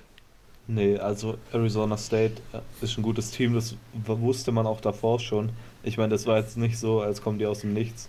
Äh, Herm Edwards hatte letztes Jahr in seiner ersten Saison eine sehr, sehr starke Saison als Head Coach. Ähm, wie Imus gesagt hat, äh, ziemlich überraschend auch. Ähm, ja, gutes Team, ja, sehr gutes nicht. Äh, gute Defense, sehr klar. Ähm, aber die Offense von Michigan State ist jetzt ja auch nicht das Gelbe vom Ei, das wissen wir auch. Ähm, ich ich freue mich jetzt, äh, Arizona State ein bisschen mehr im Auge zu halten dieses Jahr, aber äh, ich, ich würde die Leistung jetzt mal nicht überschätzen. Da kann natürlich auch der Bias da, da drin sein, aber äh, ja. Ja, ähm, ich bin kleiner Arizona State-Sympathisant auf jeden Fall. Ähm, aber ich muss ganz ehrlich sagen, gute Defense auf jeden Fall so, aber ich bin wirklich noch nicht sold on the offense, weil man hat bis jetzt gegen Kansas State und Sacramento State gespielt, gegen Kansas State 30, gegen Sacramento State 19 und dann halt diese Woche 10 gegen Michigan. Also ich bin noch nicht wirklich überzeugt davon, dass diese Offense dann auch mal Spiele gewinnen kann. Äh, und das wird man dann sehen, wenn es jetzt langsam so ins Conference Play reingeht. Diese Woche Colorado, dazu habe ich nachher noch so ein bisschen mehr und dann die Woche darauf Kalifornien natürlich gegen so eine, ja, vielleicht die beste Defense in der Pac-12. Ähm, das sind so die ausschlaggebenden Spieler am Anfang zumindest, ähm, wo man sehen kann, wie gut Arizona State wirklich ist. Ähm, genau, ähm, wir gucken weiter. Hier hat äh, Jonas Silvio nochmal bezichtigt, dass er äh, den Arkansas State Tiebreaker letzte Woche geklaut hat. Okay. Äh, und sonst sechs äh, Top 25 Teams kommen aus der Pac-12 und nur zwei aus der ACC. Ist die Pac-12 dreimal so gut wie die äh, ACC oder äh, ist das mathematisch nicht aufschlüsselbar, diese ist nicht aufschlüsselbar durch den Clemson-Effekt. Äh, ah. Ich glaube, Clemson ist einfach so dieser Powerhorse, weißt du, so dieser eine Spieler in deinem Team, der dich, der dich komplett trägt. Ähm, ist wirklich der Carry. Und ich glaube, also da, da kann die Pac-12 halt noch so, so breit dann halt staffelt sein, wenn dann trotzdem, also das, das was Clemson, also wie, wie Clemson da rausscheint, äh, das Ganze überwiegt. Also wenn, wenn das Licht, wenn, wenn Clemson eine Supernova ist, dann sind die, sind, sind die Pac-12 trotzdem nur so ein Zwergenstern. Äh, dementsprechend ist, ist da äh, Clemson einfach so, so tragend aktuell für die ACC, dass deren Licht halt deutlich heller scheint und da mathematisch gar nichts bringt, weil Mathe bringt beim Football ja eh nichts, weil dieser absolute random Momentum immer wieder mitspielen kann. Okay, Silvio? Ähm, also, ich würde sagen, die Pac-12 und äh, die SEC sind aktuell gleich auf und die schlechteste Conf Power 5. Ähm, aber die Pac-12 ist auf jeden Fall nicht dreimal so gut wie die ACC. Und ähm, ja, so, so leicht ist es dann auch wieder nicht. ähm, aber be beides schlechte Konferenzen. Ich, ich hätte mir vor der Saison jemand gesagt, dass sechs Top, Top 25 Teams von der Pac-12 kommen werden. Wahrscheinlich für verrückt verhalten. Hätte Psychiatrie geschickt. Okay. Ähm, ja, also ich denke auch nicht, dass man das irgendwie mathematisch aufschlüsseln kann. Es läuft nur gerade halt relativ gut für die Pac-12, um das mal so zu sagen, und relativ in ne, Anführungszeichen. Und wir haben ja auch schon gesagt, dass das im Moment halt immer nur, im Moment sagt das nicht wirklich aus, wie gut, das, wie gut ein Team ist, diese Top 25, sondern nur, wie gut sie letzte Woche gespielt haben. Und wenn dann, wenn dann ACC-Teams auf einmal die nächste Woche auf einmal, ja, alle gewinnen, dann sind auf einmal, hat sich das alles wieder getauscht. Also muss man, muss man schauen, wie aussagekräftig das Ranking da überhaupt ist. Ne? Ähm, vielen, Dank für die, vielen Dank für diese Fragen an Jona und jetzt noch die letzten beiden Fragen.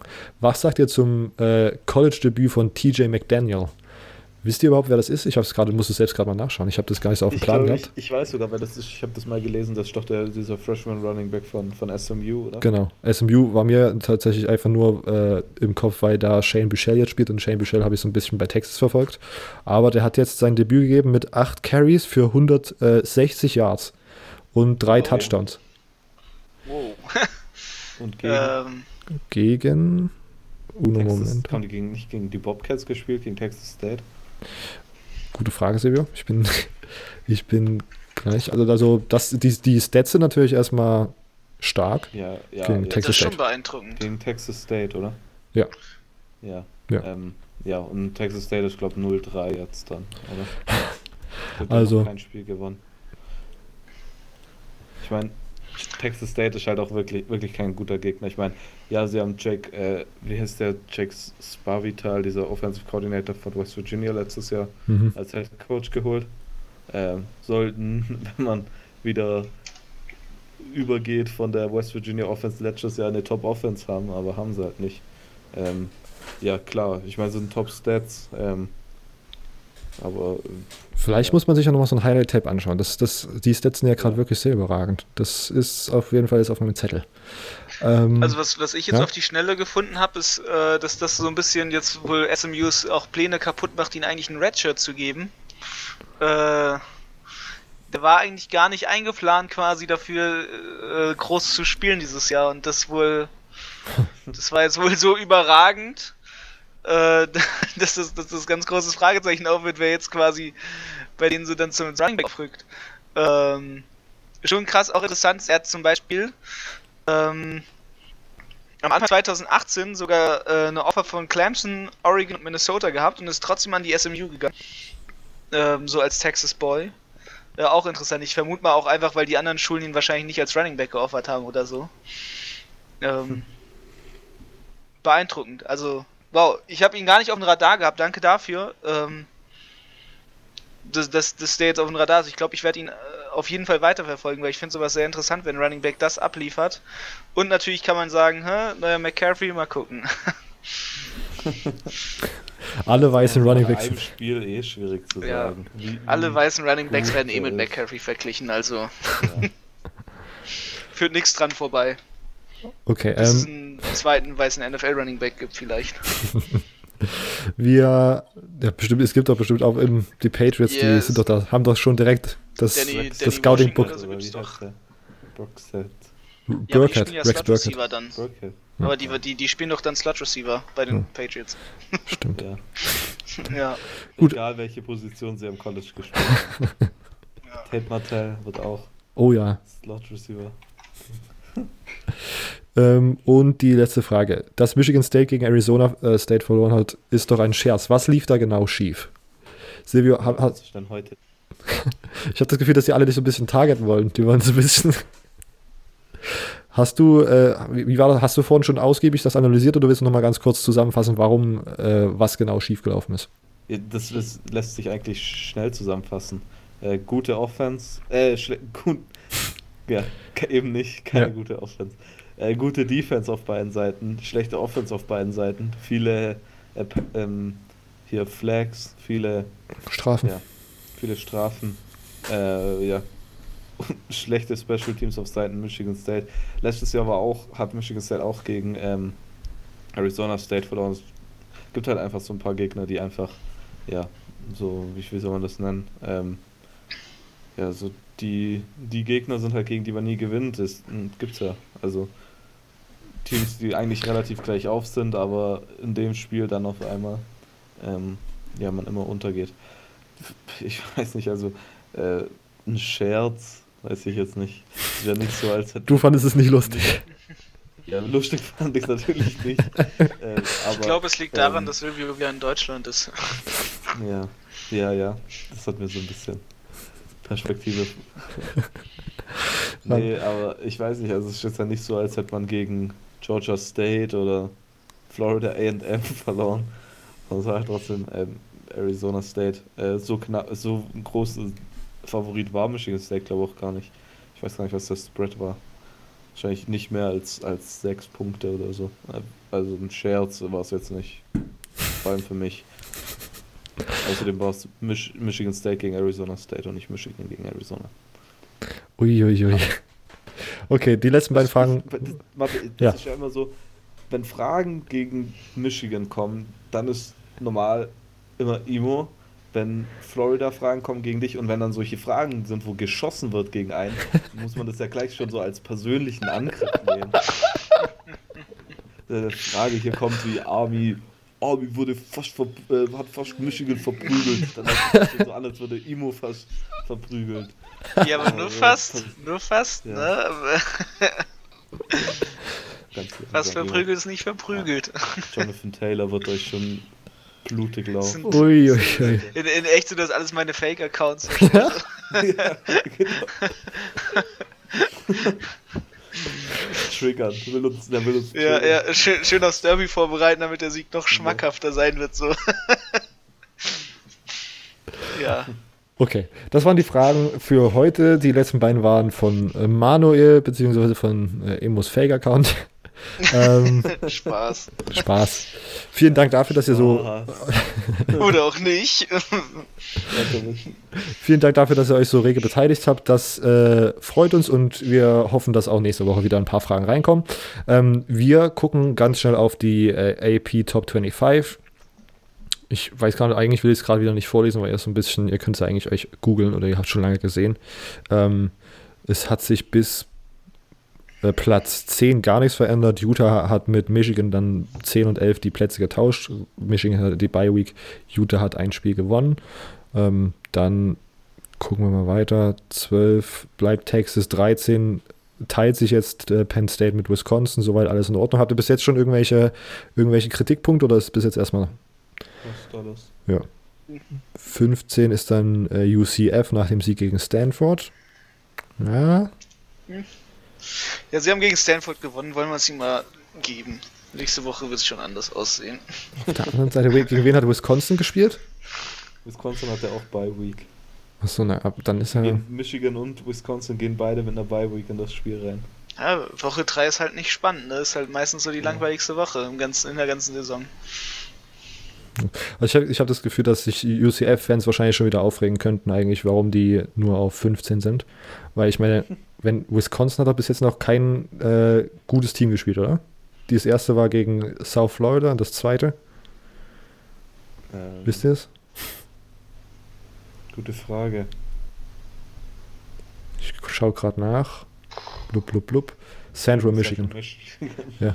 Also da frage ich mich halt eigentlich auch, da könnte doch UCF eigentlich schon vor, vor Wisconsin gerankt sein. Aber wie gesagt, Woche 3 ist halt auch so eine Sache. Wer sich drüber aufregen will, soll das machen, aber man kann sich auch einfach nicht drüber aufregen. So. Ja. Ähm. das, ist ja immer die Lösung. Ja, genau. Hört einfach auf. Sich drüber aufregen, aber ihr könnt euch einfach nicht drüber aufregen. Ja, was Woche 3 sagt doch noch nichts. Was, was braucht man. Ja, ab Woche 4 ist es, ab, ab Woche 4 wird es interessant, wie gesagt. Genau. Vor allem, vor allem, wenn man jetzt sieht, UCF spielt dann gegen Pittsburgh. So, Pittsburgh ist sauer, weil sie das Spiel verloren haben. Und Pittsburgh hat gezeigt, dass sie echt starke Defense spielen können. So, Dylan Gabriel aufgepasst, so, da kommt was auf dich zu. Bumm. Roasted. uh. so wie so ein Diss-Track-Ankündigung. Yo, yo, UCF Yo, yo, yo, yo. Pass mal lieber auf. euch zu. Boom. Boom. Germany! ja. Represent. Okay.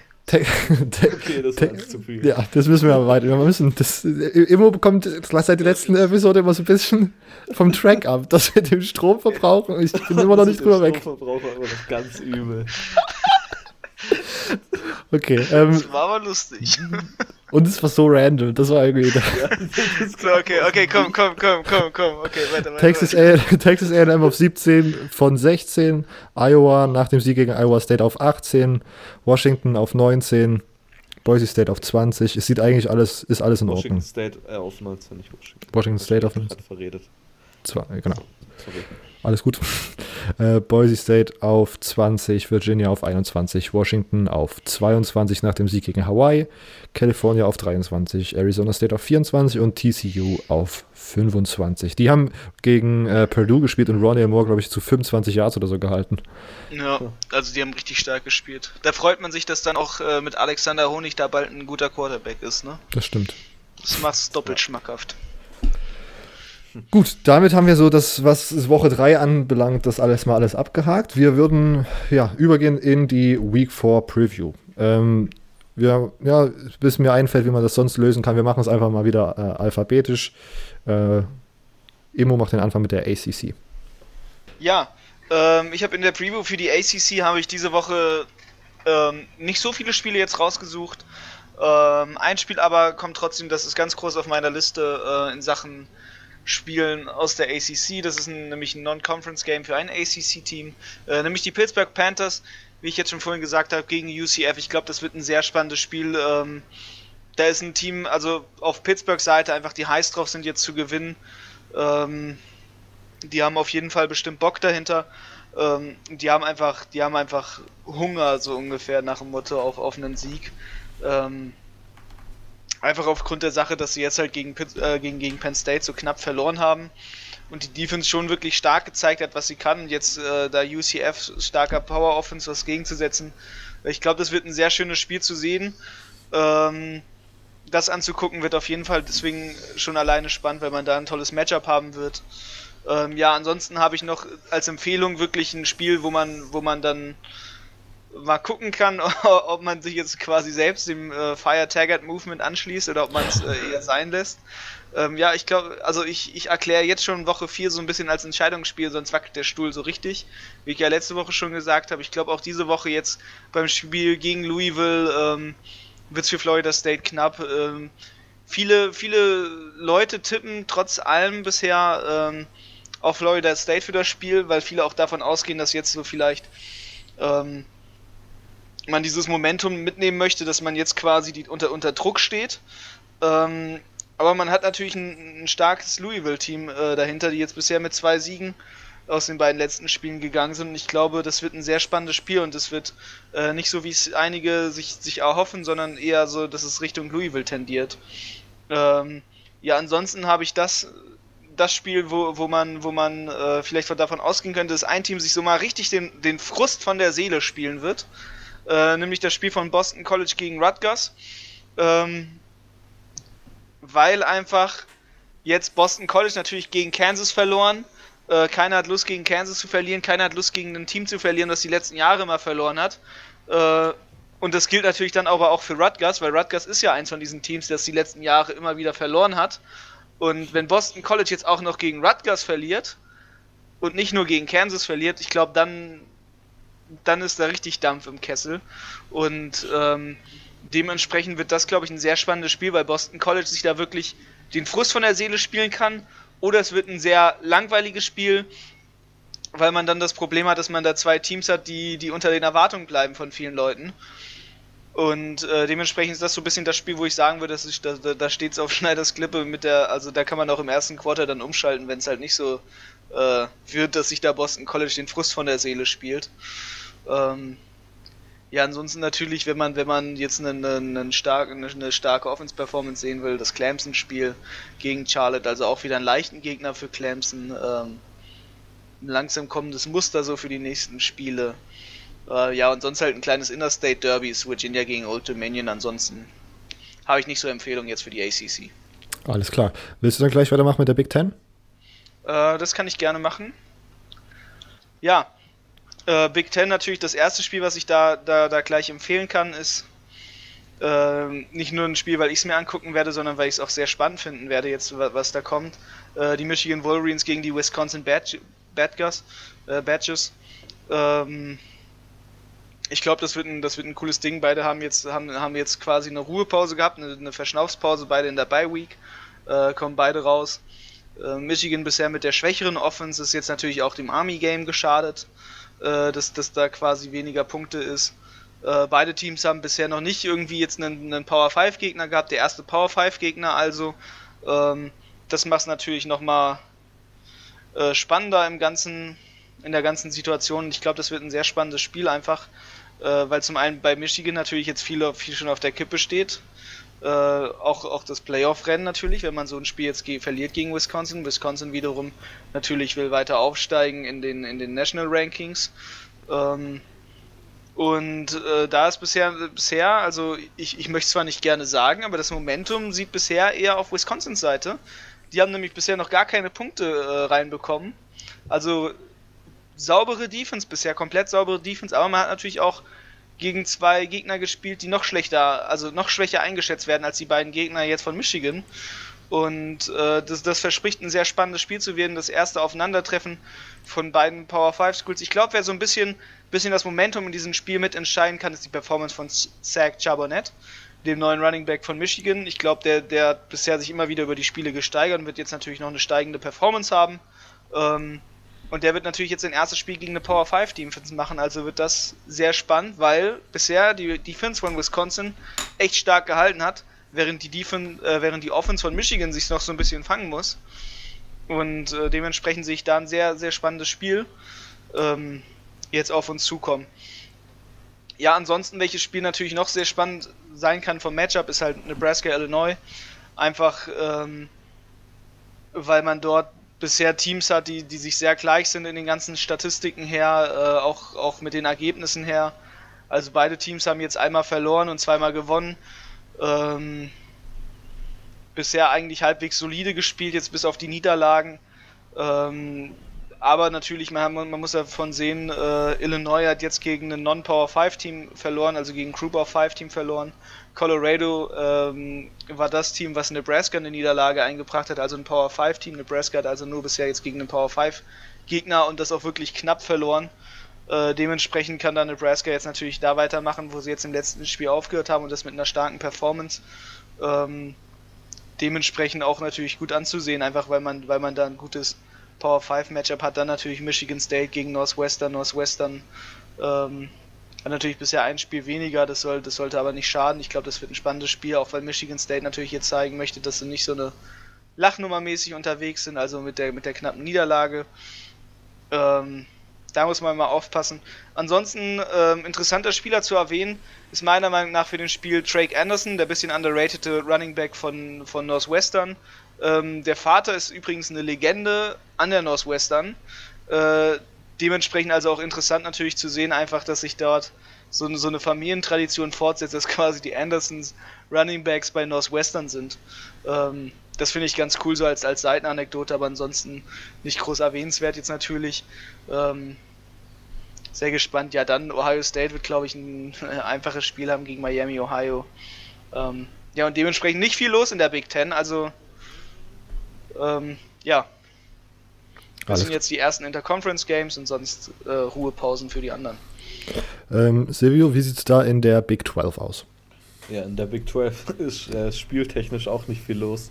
Ähm, es sind insgesamt nur ähm, fünf Spiele mit Big 12 Teams. Ähm, zwei davon sind äh, Big 12 Matchups. Ähm, eins davon kurz West Virginia at Kansas, ja.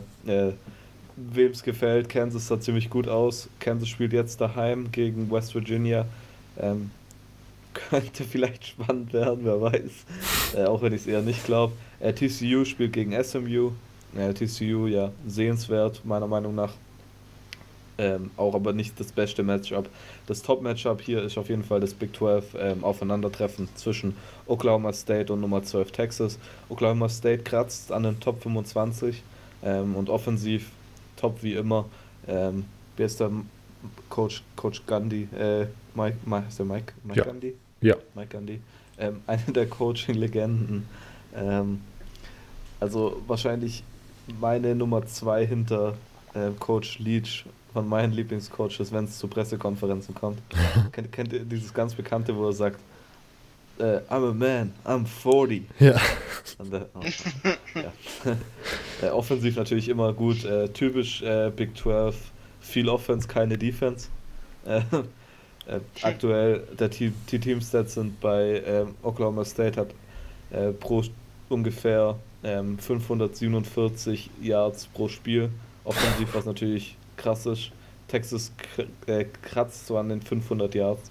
Ähm, dabei hat ähm, Oklahoma State das ziemlich, ja, ähm, balanciert sich geholt. Also zwischen Passing und Rushing sind die äh, 547 Yards ziemlich gut aufgeteilt. Äh, defensiv sieht es dann natürlich bei beiden Teams ziemlich übel aus, äh, wie man es halt aus der Big 12 ähm, ja, gewohnt ist. Ähm, Oklahoma State, um genau zu sein, erlaubt pro Spiel ähm, 387,3 Yards und Texas 417,3. Ähm, ja, Texas natürlich der Favorit, ähm, aber tatsächlich nicht so ein hoher Favorit, wie sich Leute denken.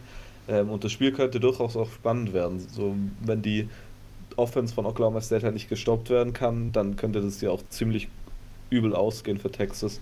Ähm, aber wer, wer ich denke, wer da gewinnt, dazu kommen wir, glaube ich, später noch. Ähm, auf jeden Fall das einzigste sehenswerte Spiel wirklich in der, in der Big 12 dieses, dieses Wochenende. Okay, dann äh, mach du gleich den Übergang zu den Group of Five. Ja, in der Group of Five ähm, ja, habe ich mir zwei Spiele rausgesucht. Ähm, es gibt natürlich immer sehr, sehr viele Spiele, aber viele von euch gucken dann ja auch nicht die ganz kleinen Teams an, weil es sind dann doch schon die großen Namen und so, die auch mehr interessieren, weil da auch dann halt die Spieler dabei sind, die halt eher eine hohe Chance haben im Draft etc. Ähm, ein Spiel ist auf jeden Fall Houston wieder. Ähm, die haben einen starken Schedule am Anfang vom Jahr gehabt. Ähm, jetzt gegen Washington State verloren ähm, und am Anfang vom Jahr gegen Oklahoma. Ähm, und sie spielen jetzt ähm, gegen Tulane. Äh, Tulane habe ich gerade vorhin schon gesagt, im Coaches Poll haben sie ein paar Stimmen bekommen. Ähm, ist auf jeden Fall so ein kleines underrated Team. Ähm, sie haben ja in Woche 2 gegen Auburn gespielt, haben damit 24 zu 6 zwar verloren, aber sich eigentlich relativ ja, akzeptabel präsentiert. Ähm, könnte auf jeden Fall ein Spiel sein. ja, das interessant für Leute ist, äh, Houston muss jetzt zeigen, Denner Holgerston sollte unbedingt mal einen Sieg holen, ähm, einen weiteren Sieg holen. Ähm, und Tulane wäre auf jeden Fall ein Gegner, der sich sehen lassen wird. Ähm, Tulane allein nur fürs Maskottchen äh, und Logo äh, wahrscheinlich sehenswert. Wir sagen es ja immer Tulane Green Wave. Wahrscheinlich eines der besten Logos im ganzen College Football. Äh, ja, sehenswertes Spiel. Ähm, King, also Quarterback von Houston und Houston muss jetzt was zeigen. Äh, Tulane will natürlich siegreich weitergehen und auch könnte auf jeden Fall ein offensives Spiel für alle werden. Interessant, äh, Houston hat bis jetzt über die Saison, ich meine, sie haben ja gegen Washington State und gegen Oklahoma gespielt, zwei sehr, sehr offensiv starke Teams, fast 500 Yards pro Spiel zugelassen. Das ist äh, natürlich happig, sage ich mal. Ähm, gut, mein nächstes Spiel äh, und für mich das beste ähm, Non-Power 5, also Group of 5 Spiel äh, nächste Woche ist also was ich damit meine, halt zwischen zwei Group of Five Teams, ähm, ist auf jeden Fall Utah State gegen San Diego State. Äh, Utah State mit Jordan Love ähm, haben wahrscheinlich einen der besten Quarterbacks im College Football, der aber bis jetzt noch nicht so gut gespielt hat. Ähm, gegen Wake Forest haben sie knapp verloren. Sonst erst, das, dann haben sie gegen boah, gegen war das Stony Brook, glaube ich, gewonnen. Ist das Stony Brook? Mhm. Ähm, ja, Stony Brook Seawolves haben sie dann gewonnen. Äh, ja, natürlich ein Must-Win-Game. Must äh, San Diego State hat natürlich den Upset gegen äh, UCLA geschafft in Woche 2. Äh, wobei man Upset, ja, statistisch auf jeden Fall mal der Upset. Äh, bei UCLA kann eigentlich jedes Team mittlerweile. Äh, aber auf jeden Fall beides sehr, sehr starke Teams. Utah State sollte man auf jeden Fall nicht nur wegen dieser einen Niederlage jetzt maßgeblich unterschätzen gegen Wake Forest. Die muss man auf jeden Fall auf dem Zettel haben. David Woodward, der Linebacker, ist für mich immer noch einer der besten Linebacker im ganzen, ja, in der ganzen Nation sozusagen. Ähm, und San Diego State scheint dieses Jahr richtig im Kommen zu sein.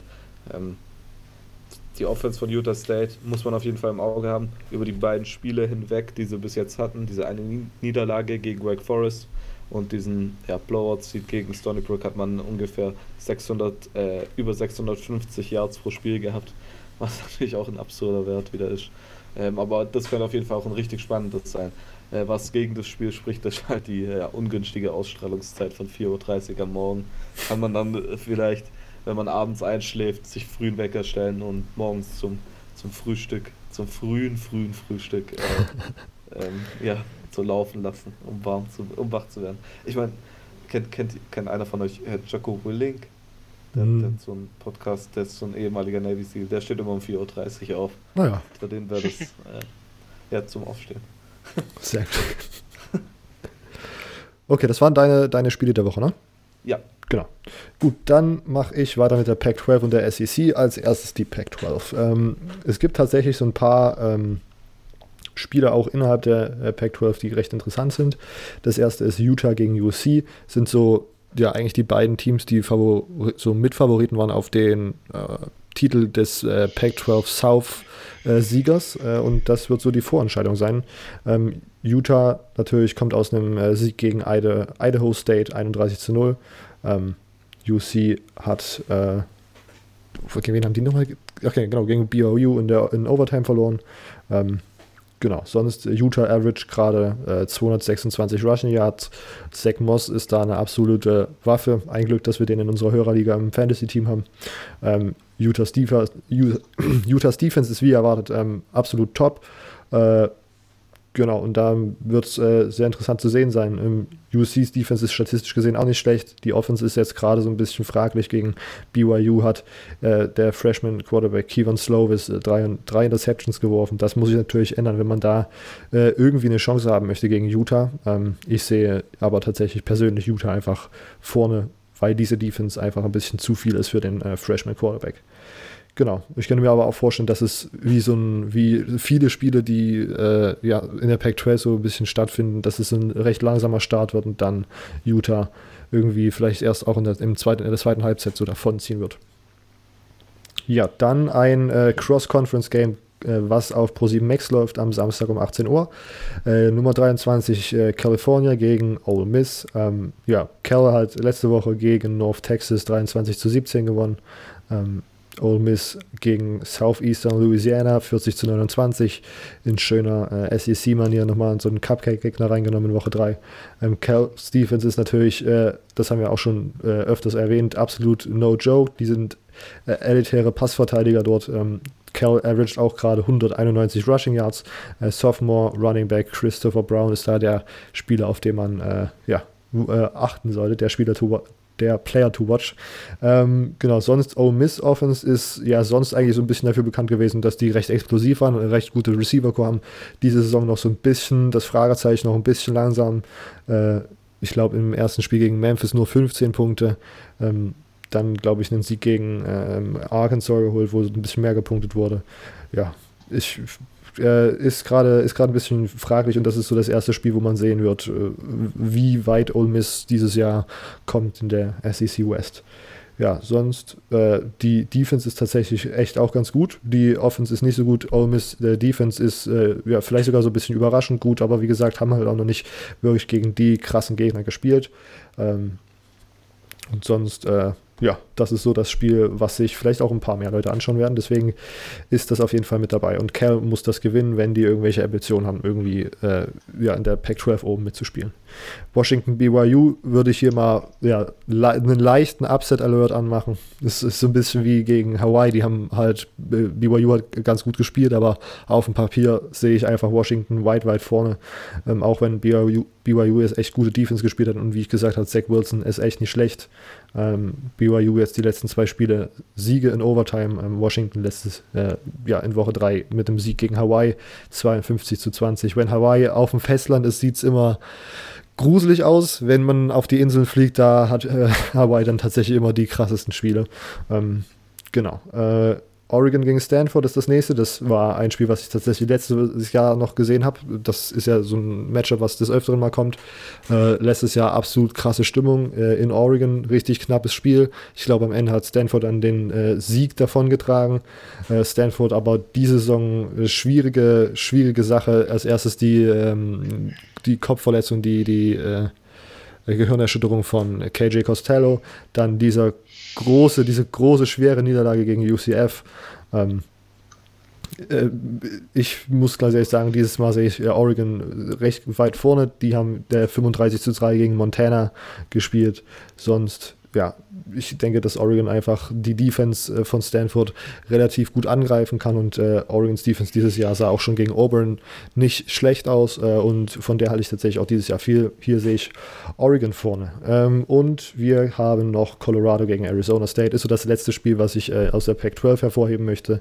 Colorado, äh, ja, es sind, also eigentlich sind beide Teams noch so ein bisschen äh, Fragezeichen. Arizona State hat gezeigt, dass sie eine gute Defense haben.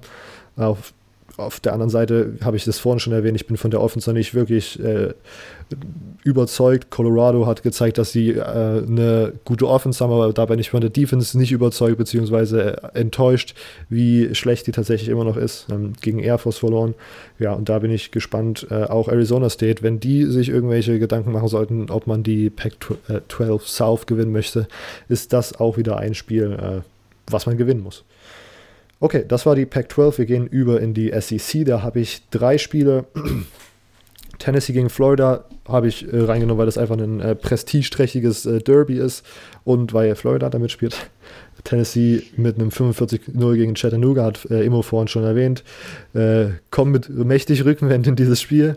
Äh, sonst ist es einfach zu sehen, wie äh, Kyle Trask da die Offense von Florida übers Feld führen wird. Wie gesagt, ich fand es sah äh, besser aus als mit äh, Philippe Franks, was mich tatsächlich überrascht hat. Und ja, was dann interessant zu sehen sein wird, ob das äh, gegen Tennessee so äh, weiter bleibt. Genau. Äh, ja, sonst, ich wollte nochmal daran erinnern, vor zwei Jahren gab es da diese krasse Hey Mary von Florida, die äh, connected wurde, wo sich Florida dann in letzter Sekunde den Sieg geholt hat. Es wird, wurde wirklich in den letzten Jahren spannender gemacht, als es eigentlich äh, sein sollte. Dann die beiden Spiele, wo Top 25 Games gegeneinander, Top 25 Teams gegeneinander spielen.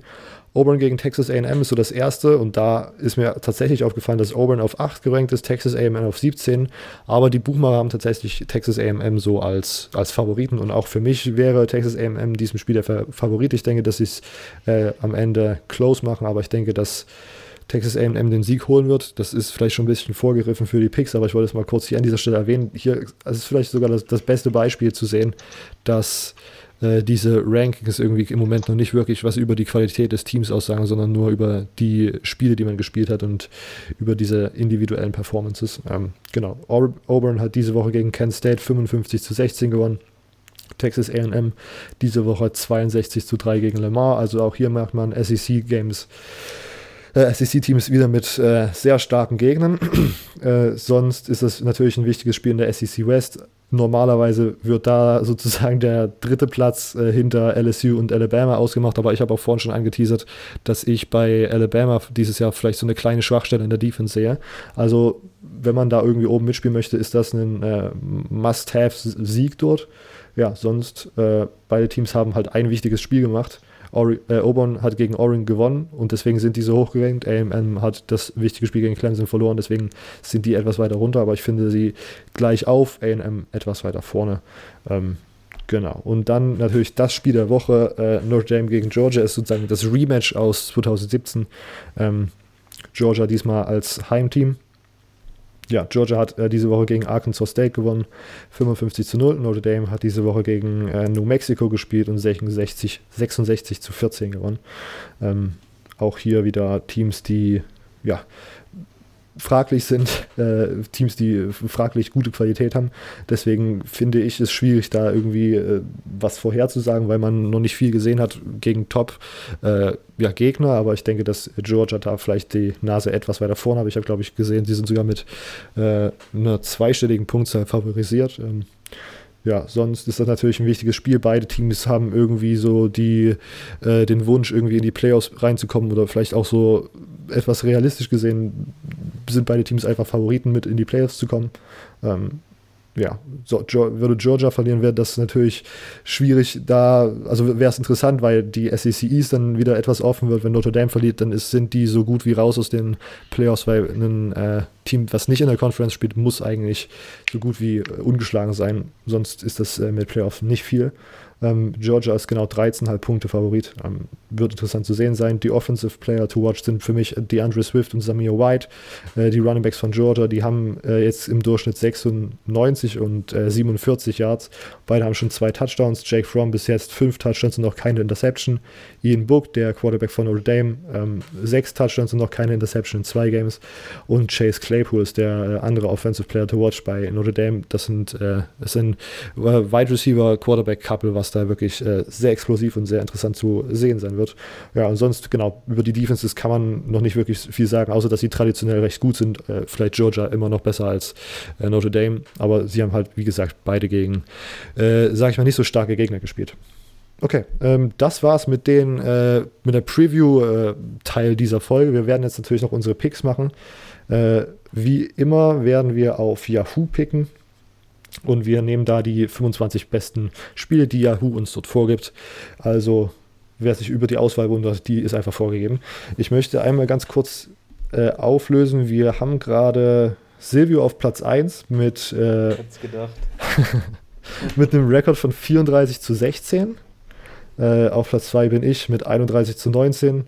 Auf Platz 3 ist Immo mit 14 zu 36, was jetzt vielleicht ein bisschen äh, krass wirkt, aber Immo hat tatsächlich vergessen, in der ersten Woche, wo wir getippt haben, die Picks einzugeben. Deswegen wurden die alle als sozusagen Niederlage gewertet. Ich bin nicht rechtzeitig dazu gekommen, eher. Ach, alles gut, wir werden, genau, wir werden das am Ende irgendwie so ein bisschen aufrechnen und gucken, dass man äh, da irgendwie auf die Percentage guckt und so. Genau, äh, sonst kann man hier nochmal sehen, wie letzte Woche, wie wir letzte Woche abgeschnitten haben. Ah ja, ich sehe es.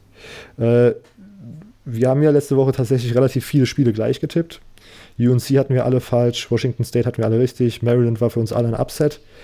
West Virginia hatte Silvio richtig, sonst viele Favoriten. Ähm, genau, sonst Immo hatte Kansas State als einziger. Äh, Silvio und ich hatten USC, aber BYU hat gewonnen. Stanford hatten wir alle drei falsch. Das ist im Rückblick sehr hart. Peinlich.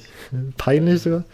Ähm, genau. Äh, bei der Cyhawk äh, hatte ich als einziger Iowa richtig. Was natürlich am Ende, also wer das Spiel gesehen hat, das war ja im Grunde dann nur ein Toss-Up, wer da gewinnt. Mit so viel Verzögerung war das außer Rand und Band. Sevi und ich hatten Michigan State, äh, Immo hatte Arizona State, hatte das da korrekt. Sevi und ich hatten Cal, Immo hatte den Upset von North Texas vorhergesagt, der nicht eingetreten ist. Ähm, Marshall gegen Ohio, da hat Marshall gewonnen, das hatte Silvio richtig. Silvio war aber der Einzige, der dann äh, Florida State falsch getippt hat. Mhm. Äh, und sonst, ähm, genau. Immer dabei gegen Washington getippt. Hawaii hat er knapp nicht gekommen. äh, und sonst, genau, Texas, Arizona, da hatte Silvio als einziger Arizona richtig. Ja, aber ansonsten ja stabil, ne? 15, 14, 14, also. Wir sind nicht schlecht. Das war schon, war schon ganz gut. Das muss man mal so sagen. selber auf die Schulter klopfen. Genau. Okay, wir gehen jetzt aber direkt in Woche 4. Seid ihr alle bereit? Ja. Ja. Okay. Erstes Spiel. Äh, Utah gegen USC. Weil das Pac-12 ist, würde ich mal einfach den Vor, äh, würde ich da als erstes tippen und ich sage Utah. Ja, also ich, ja. ich, ich würde direkt mal genau. gehen und auch Utah nehmen. Immo? Geht mir genauso. Alles klar. Achso, was ich noch erwähnen wollte, das ist mir jetzt gerade eingefallen, wo wir drei wieder alle Utah getippt haben. Äh, es haben uns zwei Leute äh, angetwittert und angeschrieben, dass sie äh, auf unsere Logs, die wir sozusagen gegeben haben, wo wir uns alle drei einig waren, irgendwie Geld gewettet haben. Äh, die eine Wette ist, glaube ich, nicht aufgegangen. Da wäre äh, auf, auf Twitter, wo wir geschrieben, er hat 1 Euro gesessen und hätte 100.000 Euro gewinnen können, aber das war dann ein bisschen das war ein bisschen zu unrealistisch. Also, das ist, glaube ich, nicht aufgegangen. Aber Sebi wurde angeschrieben und da hat jemand aus 50 Euro 300 gemacht. Ja, über 300. Sogar. Über 300 gemacht für, durch das unsere Picks. Der, der, der, der, hat sogar drei Scheine gemacht für insgesamt über 80 Euro. Ich dachte, Gott, bitte setzt nicht so viel Geld auf uns. Genau. Wir sind zwar, also wie gesagt, ihr könnt Geld gewinnen, aber wir wollen nicht, dass ihr so viel Geld durch uns verliert. Und wenn dann meine Picks, weil ich habe in den letzten zwei Wochen am meisten richtig gehabt. Ei, ei, ei, ei. Ja, Florida State gewinnt. aus 25. ja. Okay. Stanford gewinnt. Na, du hast dich selbst gedisst damit. Ja, ich weiß. Okay. Air Force gegen äh, Boise ist das nächste Spiel. Ähm, Air, Force ist zwar gut und sie haben jetzt auch gegen ähm, Colorado gewonnen, wo sie ja gar nicht so ein riesiger Underdog waren. Mhm. Es waren, glaube ich, nur drei Punkte war da der Spread. Aber ich glaube nicht, dass es gegen Boise State reicht. Der Spread ist hier übrigens 8. Ist natürlich jetzt erstmal irrelevant, aber ich denke trotzdem, dass die Broncos gewinnen und ich könnte mir auch vorstellen, dass es tatsächlich auch wieder recht knapp wird. Imo, was denkst du? Ähm, ich sehe da Boise State. Okay. Okay, jetzt müsst ihr. Ah ja, West, Western Michigan gegen Syracuse ist das nächste Spiel. Syracuse. Syracuse. Okay, genau. Imo, bist du da d'accord oder? Ja. Okay. Da geht man mit. Michigan. Das nächste Spiel, ich sag, ich sag Northwestern. Ja, ich kann es auch begründen. Ich setze auf äh, Drake Anderson, den Sohn vom äh, zweitbesten Rushing Leader of all time, der Northwestern Damian Anderson. Und jetzt kommt der im letzten Spiel ein großes Momentum hatte. Isaiah Bowser. Ja, Isaiah Bowser ja. ist glaube ich schon verletzt. Das, deswegen. Ja. Ich weiß noch, wie du dich ja. gefreut hast, als du den im Fantasy Draft genommen hast. Ja. Du so, oh, du bist fast gekommen. also bitte. Jetzt müssen wir das auf explicit stellen, Mensch. Ja, plus 18 plus. Äh, also ich nehme trotzdem, äh, ach, warte, ich kann, nicht, ich kann nicht Michigan State nehmen, aber ich kann auch nicht, die, ah, Northwestern sah gegen Stanford auch so komisch aus. Das ist, macht das Spiel bereitet mir Kopfschmerzen. Silvio, gehst du mit Michigan State? Also allgemein, egal welchen Sport ihr verfolgt und wenn ihr Fan von dem Team seid, man tippt nicht gegen sein eigenes Team. Das kann man nicht machen. Oh shit. Dann gehe ich. Ah, ich gehe mit Northwestern. Nein, ich gehe mit Michigan State. Michigan State. Ähm, Michigan gegen Wisconsin, das nächste Big Ten-Duell. ja, Michigan. Ne? Cool. Silvio hat es erklärt. Genau, Silvio hat die Regel aufgestellt. Auch niemals auf den Rivalen. ähm, ich gehe auch mit den Wolverines. Ich gehe mit den Wolverines. Tatsächlich interessant zu sehen hier die Pick-Verteilung auf Yahoo: 30% nur Michigan und äh, 70% die Badgers. Naja. Pendelt sich noch ein. Pendelt sich noch ein. Aber ich muss halt auch gucken, dass die in die Playoffs kommen. Deswegen, also ich tippe die jetzt in die Playoffs. so, wie, so wie Washington, oder? Genau. Möchte nicht drüber reden. Tennessee gegen Florida. Äh, Silvio hat die Regel aufgestellt. Ich gehe mit den Gators. Apropos Volunteers, äh, habt ihr mal das, das Video gesehen gegen BYU, wo dieser die Lineman von, von dem Quarterback von Tennessee einfach den Schuh rum. Ja. Gott. Das sind solche College-Momente. Okay, ähm, ihr nehmt auch, oder nehmt ihr auch Florida oder pickt ihr den Upset? Ja. Okay. Der Upset, Tennessee Upset kommt erst in der Woche gegen Bama. Ah ja, klar.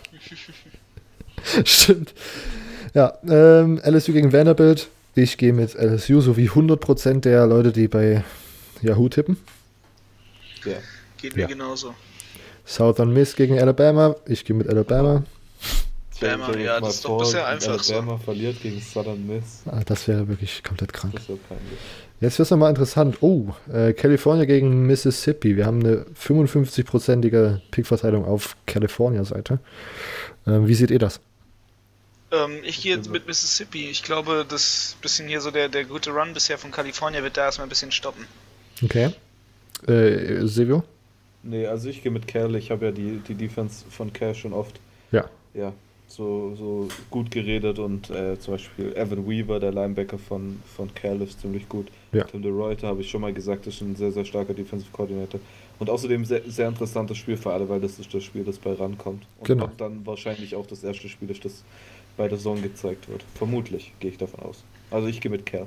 Ich gehe auch mit Cal. Ich denke, dass diese Defense, diese Offense von Ole Miss, die noch nicht wirklich ins Rollen gekommen ist, äh, gut unter Kontrolle hat. Und das Running Game von Cal die Defense von äh, Ole Miss äh, ja, durchbrechen wird. Äh, wir haben Louisiana, Lafayette, Louisiana Lafayette gegen Ohio. Ohio. Ich gehe mit den Bobcats. Emo? Puh.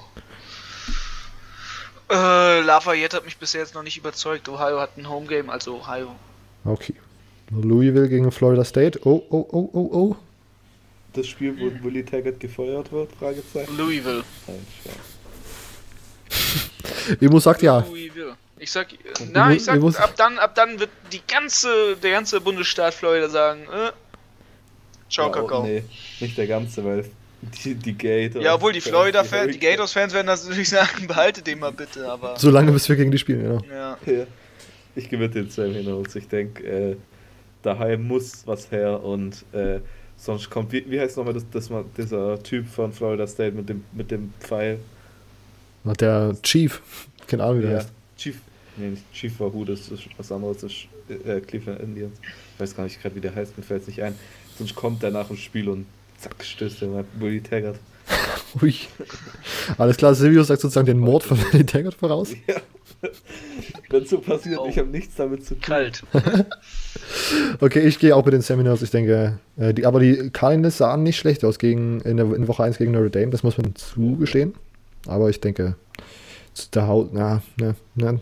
Aber die spielen in Florida. Ihr wisst, dass das heißt, dass das äh, Hydration ist wichtig, ist wichtig. Wenn die nicht richtig hydriert sind, dann shit. Shit happens. Okay, Appalachian State so gegen. Ja? So viele dumme Momente dieses, dieses College-Football-Saison. Ja. mit dem dann LSU behauptet, dass, dass die Klimaanlage nicht funktioniert hat. Dann Co Coach Hugh Freeze von irgendwelchen Krankenstühlen. Also echt. Immo möchte. Ist schon, ist schon eine lustige Saison bisher. Es ging dann weiter der Saison, dass Immo möglichst viel äh, Strom verbrauchen möchte ja. und dafür argumentiert. Ja, guck, Football, verbraucht Strom.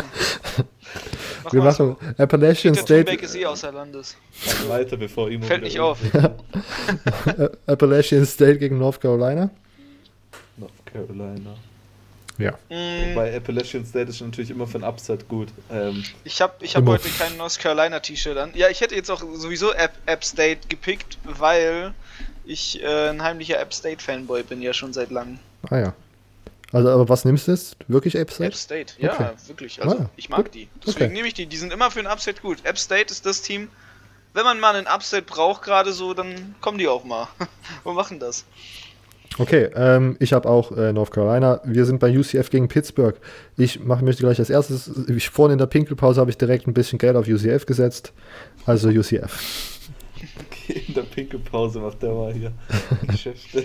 auf der Toilette. Ja, ähm, ich nehme Pittsburgh.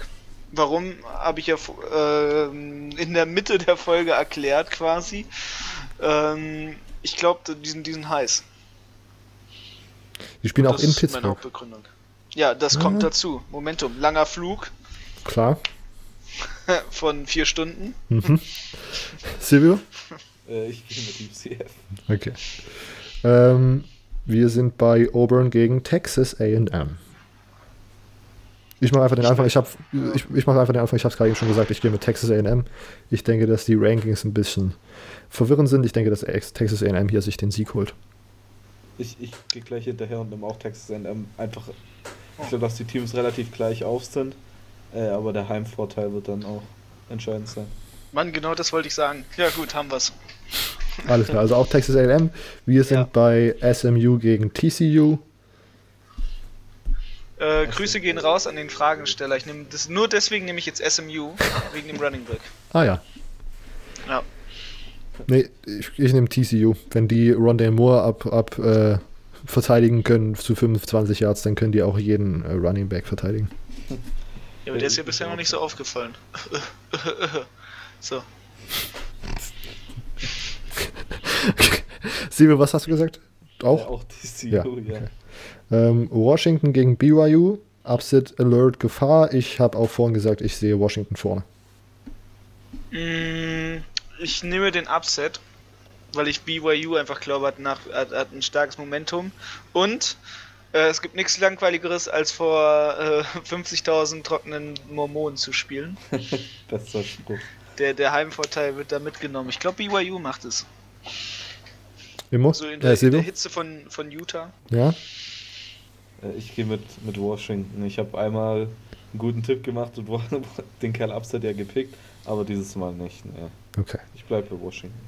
Ähm, wir sind bei Wyoming gegen Tulsa. Hm. Also ich, ich habe ich hab Tulsa live gesehen gegen Michigan State. Da waren sie auf jeden Fall nicht gut. Aber die letzten Wochen waren sie dann doch echt stark. Äh, Wyoming hat, glaube ich, die Saison 3-0 gestartet. Ähm, auch sehr, sehr gut, aber ich gehe trotzdem mit Tulsa. Oh, wobei äh, Wy- Wyoming ja, glaube der Favorit sogar ist. Hm. Immo? Mm, Ich werde mit Wyoming gehen. Äh, Eine große Begründung habe ich jetzt nicht. Ich mag Wyoming ein bisschen mehr. Und deswegen tippe ich jetzt auf Wyoming. Ich gehe mit Tulsa, weil ich, ich glaube, ich wäre mit Wyoming gegangen, wäre das bei denen zu Hause gespielt worden, aber sie spielen in Tulsa, deswegen gehe ich mit dem Heimteam. Wir sind bei South Carolina gegen Missouri. Oh, das ist natürlich ein interessantes SEC-Battle mit äh, Teams on the rise. Ähm, oh, ich glaube, ich gehe mit den Gamecocks. Klingelingeling, hallo Andreas. Ui, Äh, Missouri. Nee, also ich hätte auch so Missouri genommen. Oh- Ohne da irgendwie vielleicht manipuliert zu werden. Nee, ich glaube, Missouri hat äh, das Quarterback-Momentum auf ihrer Seite. Mhm. Glaube ich auch. Äh, Ryan Helinski, True Freshman, Starting Quarterback für South Carolina, on the road at Missouri. Schwierig. Ich gehe mit den, auch mit den Tigers. okay. Kentucky gegen Mississippi State. Ähm, ich gehe straight mit Mississippi State, die Comeback von dem Kansas State Loss. Ja, ich gehe mit Kentucky. Die gehen, kommen kommen straight back von den Florida Loss. Und immer? Puh, holla. Äh, ich nehme Miss State. Okay. Wir haben Oregon gegen Stanford. Uiuiui. Oregon. 99% der Leute haben das auch gesagt. Ist genauso wie ich. Die 1% ist der Fan, der niemals gegen sein Team tippt. Silvio? Äh, auch, auch Oregon, ja. Also ich glaube Stanford kriege ich nie wieder. Au. Autsch. Protesttipper. Ja. Okay. Oklahoma State gegen Texas. Habe ich nicht letztens. Nee. Seit wie vielen Jahren hat äh, Oklahoma State gewonnen? Haben die nicht jetzt irgendwie zwei oder drei Jahre hintereinander gewonnen? Keine Ahnung. Irgendwas war da. Aber ich gehe auf jeden Egal. Fall mit Oklahoma State. Ich nehme Texas. Ich nehme Oklahoma State. Weil ich glaube, dass die Offense einfach zu stark ist. und, und ich gerne Upsets sehe. Und ich finde Upsets immer, immer ziemlich cool. Äh, ja. Also, man muss Teil- auch mal eine, eine, eine, hier so ein Risiko nehmen, um die Liga zu gewinnen. Tylen Wallace ist doch der Receiver von Oklahoma State, Ja. ne? Ja, gegen, diese, gegen dieses äh, Texas Backfield, das ist wirklich. Huh. Ich gehe auch mit den Cowboys. Hä? Ja. Okay. Weil ich, solche Spiele mache ich nur, um dann, wenn sie zu gewinnen, um mir einen positiven Vorteil zu erfüllen. Und dann. Ja, aber, Ja, aber warten das, ab, das wird jetzt vielleicht zu deinem Nachteil. Ja, also Texas sah defensiv halt wirklich gegen LSU nicht, nicht gut aus. ja war übel. Nee, aber könnte gut möglich sein, dass wirklich auch mit Oklahoma State. Okay, ähm, Notre Dame gegen Georgia, das Spiel der Woche, würde ich einfach mal so küren. Ähm, ich gehe mit Georgia. Georgia, 100 Prozent. Wirklich? ja. Oh, Immo? Krass. Oh, Krass. Immo? Ich, ich gehe jetzt nämlich mit Notre Dame. Let's go! Äh, habe ich nicht, nicht drauf gesehen. Ich gehe mit Notre Dame. Die haben, ey, die haben diese Woche richtig stark gespielt. Ja, okay, kleiner Gegner, aber die haben richtig stark gespielt. So. Ja, New Mexico ist halt doch was anderes als Georgia.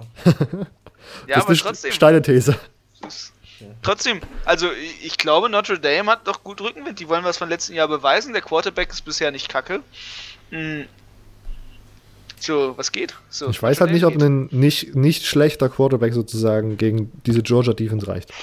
Aber okay, das werden wir dann sehen. Ähm, wir sind bei Colorado gegen Arizona State. Hui. Ich. Oh, das. Ich weiß nicht. Das macht mich fertig, aber ich glaube, ich gehe mit äh, Arizona State. Ja, dann schließe ich mich dir an. Ähm, ich glaube einfach, Arizona hat aktuell das stärkere Momentum auf ihrer Seite. Sie haben eine extrem starke Defense, die Offense äh, lässt zu wünschen übrig, aber sie erfüllt ihren Zweck. Und dementsprechend ist das bisher sehr ansehnlich. Silvio? Äh, mach mal dreimal, ja. Ich gehe auch mit den Sun Devils. Alles klar. Wir sind bei äh, UCLA, Washington State, Washington State. Washington State. Ja, muss man nicht. UCLA ist einfach. Wir das, wollen ist nicht, wieder so ein, das ist wieder so ein Spiel wie Stanford gegen UCLA. Nein, nein, das ist nicht sowas. Das ist was ganz anderes. Wenn du dir UCLA anschaust, dann ist das wirklich Mike Leach, Alter, der 1000 Passing Yards gegen diese, gegen diese Defense. Okay, das wäre eine steile These. okay. Nagel mich da bitte nicht drauf fest auf diese Aussage. Utah State gegen San Diego State. Letztes Spiel. Ähm, Utah State.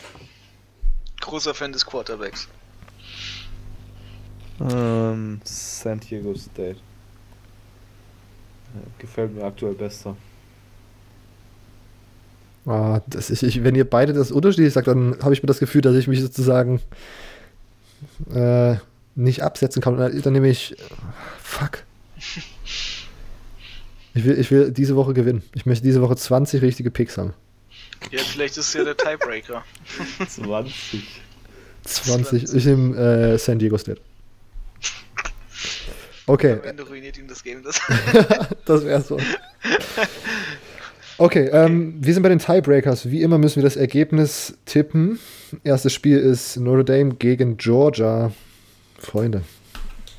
31-24. Notre Dame 31, Georgia 24. Zack. Das ist meine Aussage dazu. Alles klar, 24-38. 24 Notre Dame, 38 die Bulldogs. Okay. Ähm, Notre Dame 21, Bulldogs 40. Wir sind beim zweiten Tiebreaker, Oklahoma State gegen Texas. Das genaue Ergebnis muss getippt werden. Puh. Okay, wollt ihr es hören? Mhm, bitte. 0-3 zu 35. 0-3, ein Field Goal Oklahoma State, 35 Punkte Texas. Yo. Das ist eine Beleidigung. Das ist eine Beleidigung warte, für Warte ab, warte ab, warte ab. Nein, das ist, das ist, warte ab. Das ist äh, die DBU des Staates Texas. Okay.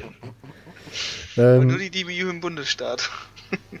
Äh, ich nehme 49 Punkte für äh, Oklahoma State und 42, nee, 38 für äh, Texas. Hm. Silvio? Äh, ich habe äh, einen ziemlich hohen Score. 47 Cowboys, Longhorns 45. Okay. Gut, dann müssen wir wie immer das äh, Team benennen, was die meisten Punkte scoren wird. Und ich nehme Alabama. Ja. Was heißt, was heißt ja? Willst du es auch nehmen? Ja, ich äh, überlege gerade, oder ob ich hier riskiere. Ja, doch, ich bleibe bei meiner riskanten These, dass Utah State das macht. Okay. Äh, äh Silvio? Wisconsin.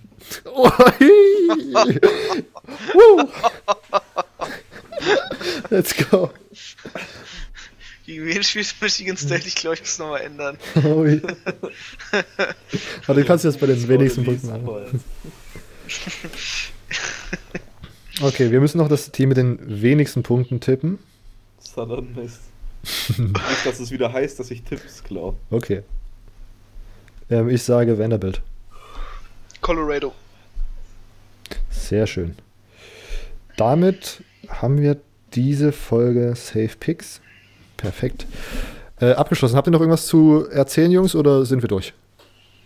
Vielleicht interessant: High School Football. Oh.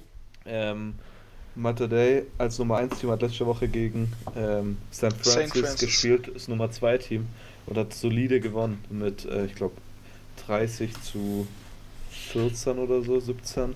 Ich Ja. gerade gar nicht den. Solides ich Spiel. Ich gerade gar nicht pariert, ja. Äh, ich Ja. glaube, Bryce Young, der, der Quarterback von ähm, Matter Day, hatte über 400 Passing Yards und glaube 5 Touchdowns oder so. Oder 4 Touchdowns. Ähm, und übrigens, interessant auch bei Bryce Young, er ist ja ein USC-Commit ähm, und war immer relativ äh, stark da, aber mittlerweile bekommt er bei 24-7 immer mehr Crystal Bowls zu Alabama und es gibt auch immer mehr Gerüchte, dass er wohl noch die Chance hat, zu Alabama zu flippen. Vielleicht interessant für alle. Er ist ja wieder Nummer 2 Quarterback nächstes Jahr. Äh, dieses Jahr. Hm. Ja, also Recruiting Class 2020. Okay, Emma, hast du noch was? Nee, nicht wirklich. Also, wenn hätte ich davon auch erzählen können von dem Spiel, weil es das einzige Highschool-Spiel war, das ich mir jetzt angeguckt habe die Woche. Ähm, ja, Alles klar. nö, gibt nicht viel. Gut, dann äh, rappen wir das hier ab an dieser Stelle. Es könnte ein neu- neuer Highscore sein, den wir an äh, Episodenlänge aufgestellt haben. Äh, es war mir eine Freude, diese Episode für euch aufzunehmen. Äh, wir hören uns nächste Woche Mittwoch wieder. Wenn ihr uns folgen wollt, äh, ist das möglich auf Twitter CFB Germany Pod, auf Instagram CFB Germany Podcast. Äh, auf Instagram wird dann immer äh, nach Fragen gefragt, die, wir- die, wir am Anfang der Folge dann beantworten. Äh, und sonst, dort findet ihr auch die Links zu unseren privaten äh, Seiten und äh, Kanälen USW. Ähm, sonst lasst gerne eine Rezension da und eine Bewertung, wenn das in eurem Podcast-Player möglich ist. Das hilft uns, den Podcast weiter nach vorne zu pushen. Erzählt, uns, äh, erzählt einem Freund oder einer Freundin gerne von unserem Podcast, wenn die sich für College Football interessieren oder noch nicht und das vielleicht in Zukunft geändert werden soll. Und sonst, ja, hören wir uns nächste Woche äh, Mittwoch wieder. Bis dahin, ciao. Immo. Immo, willst du noch mal ein kleines Plädoyer für Strom oder so? Oder diesmal nicht? Achso, ich, ich, hab- ich wollte mich eigentlich zurückhalten und das Ah, nach ja. der Aufnahme sagen. Aber jetzt sage ich es, äh, verbraucht Strom, hört den Podcast. Ja, okay. Hört, hört Podcast und den Rest schneide ich einfach raus. Den, den Rest schneide ich einfach raus. Gut, ciao.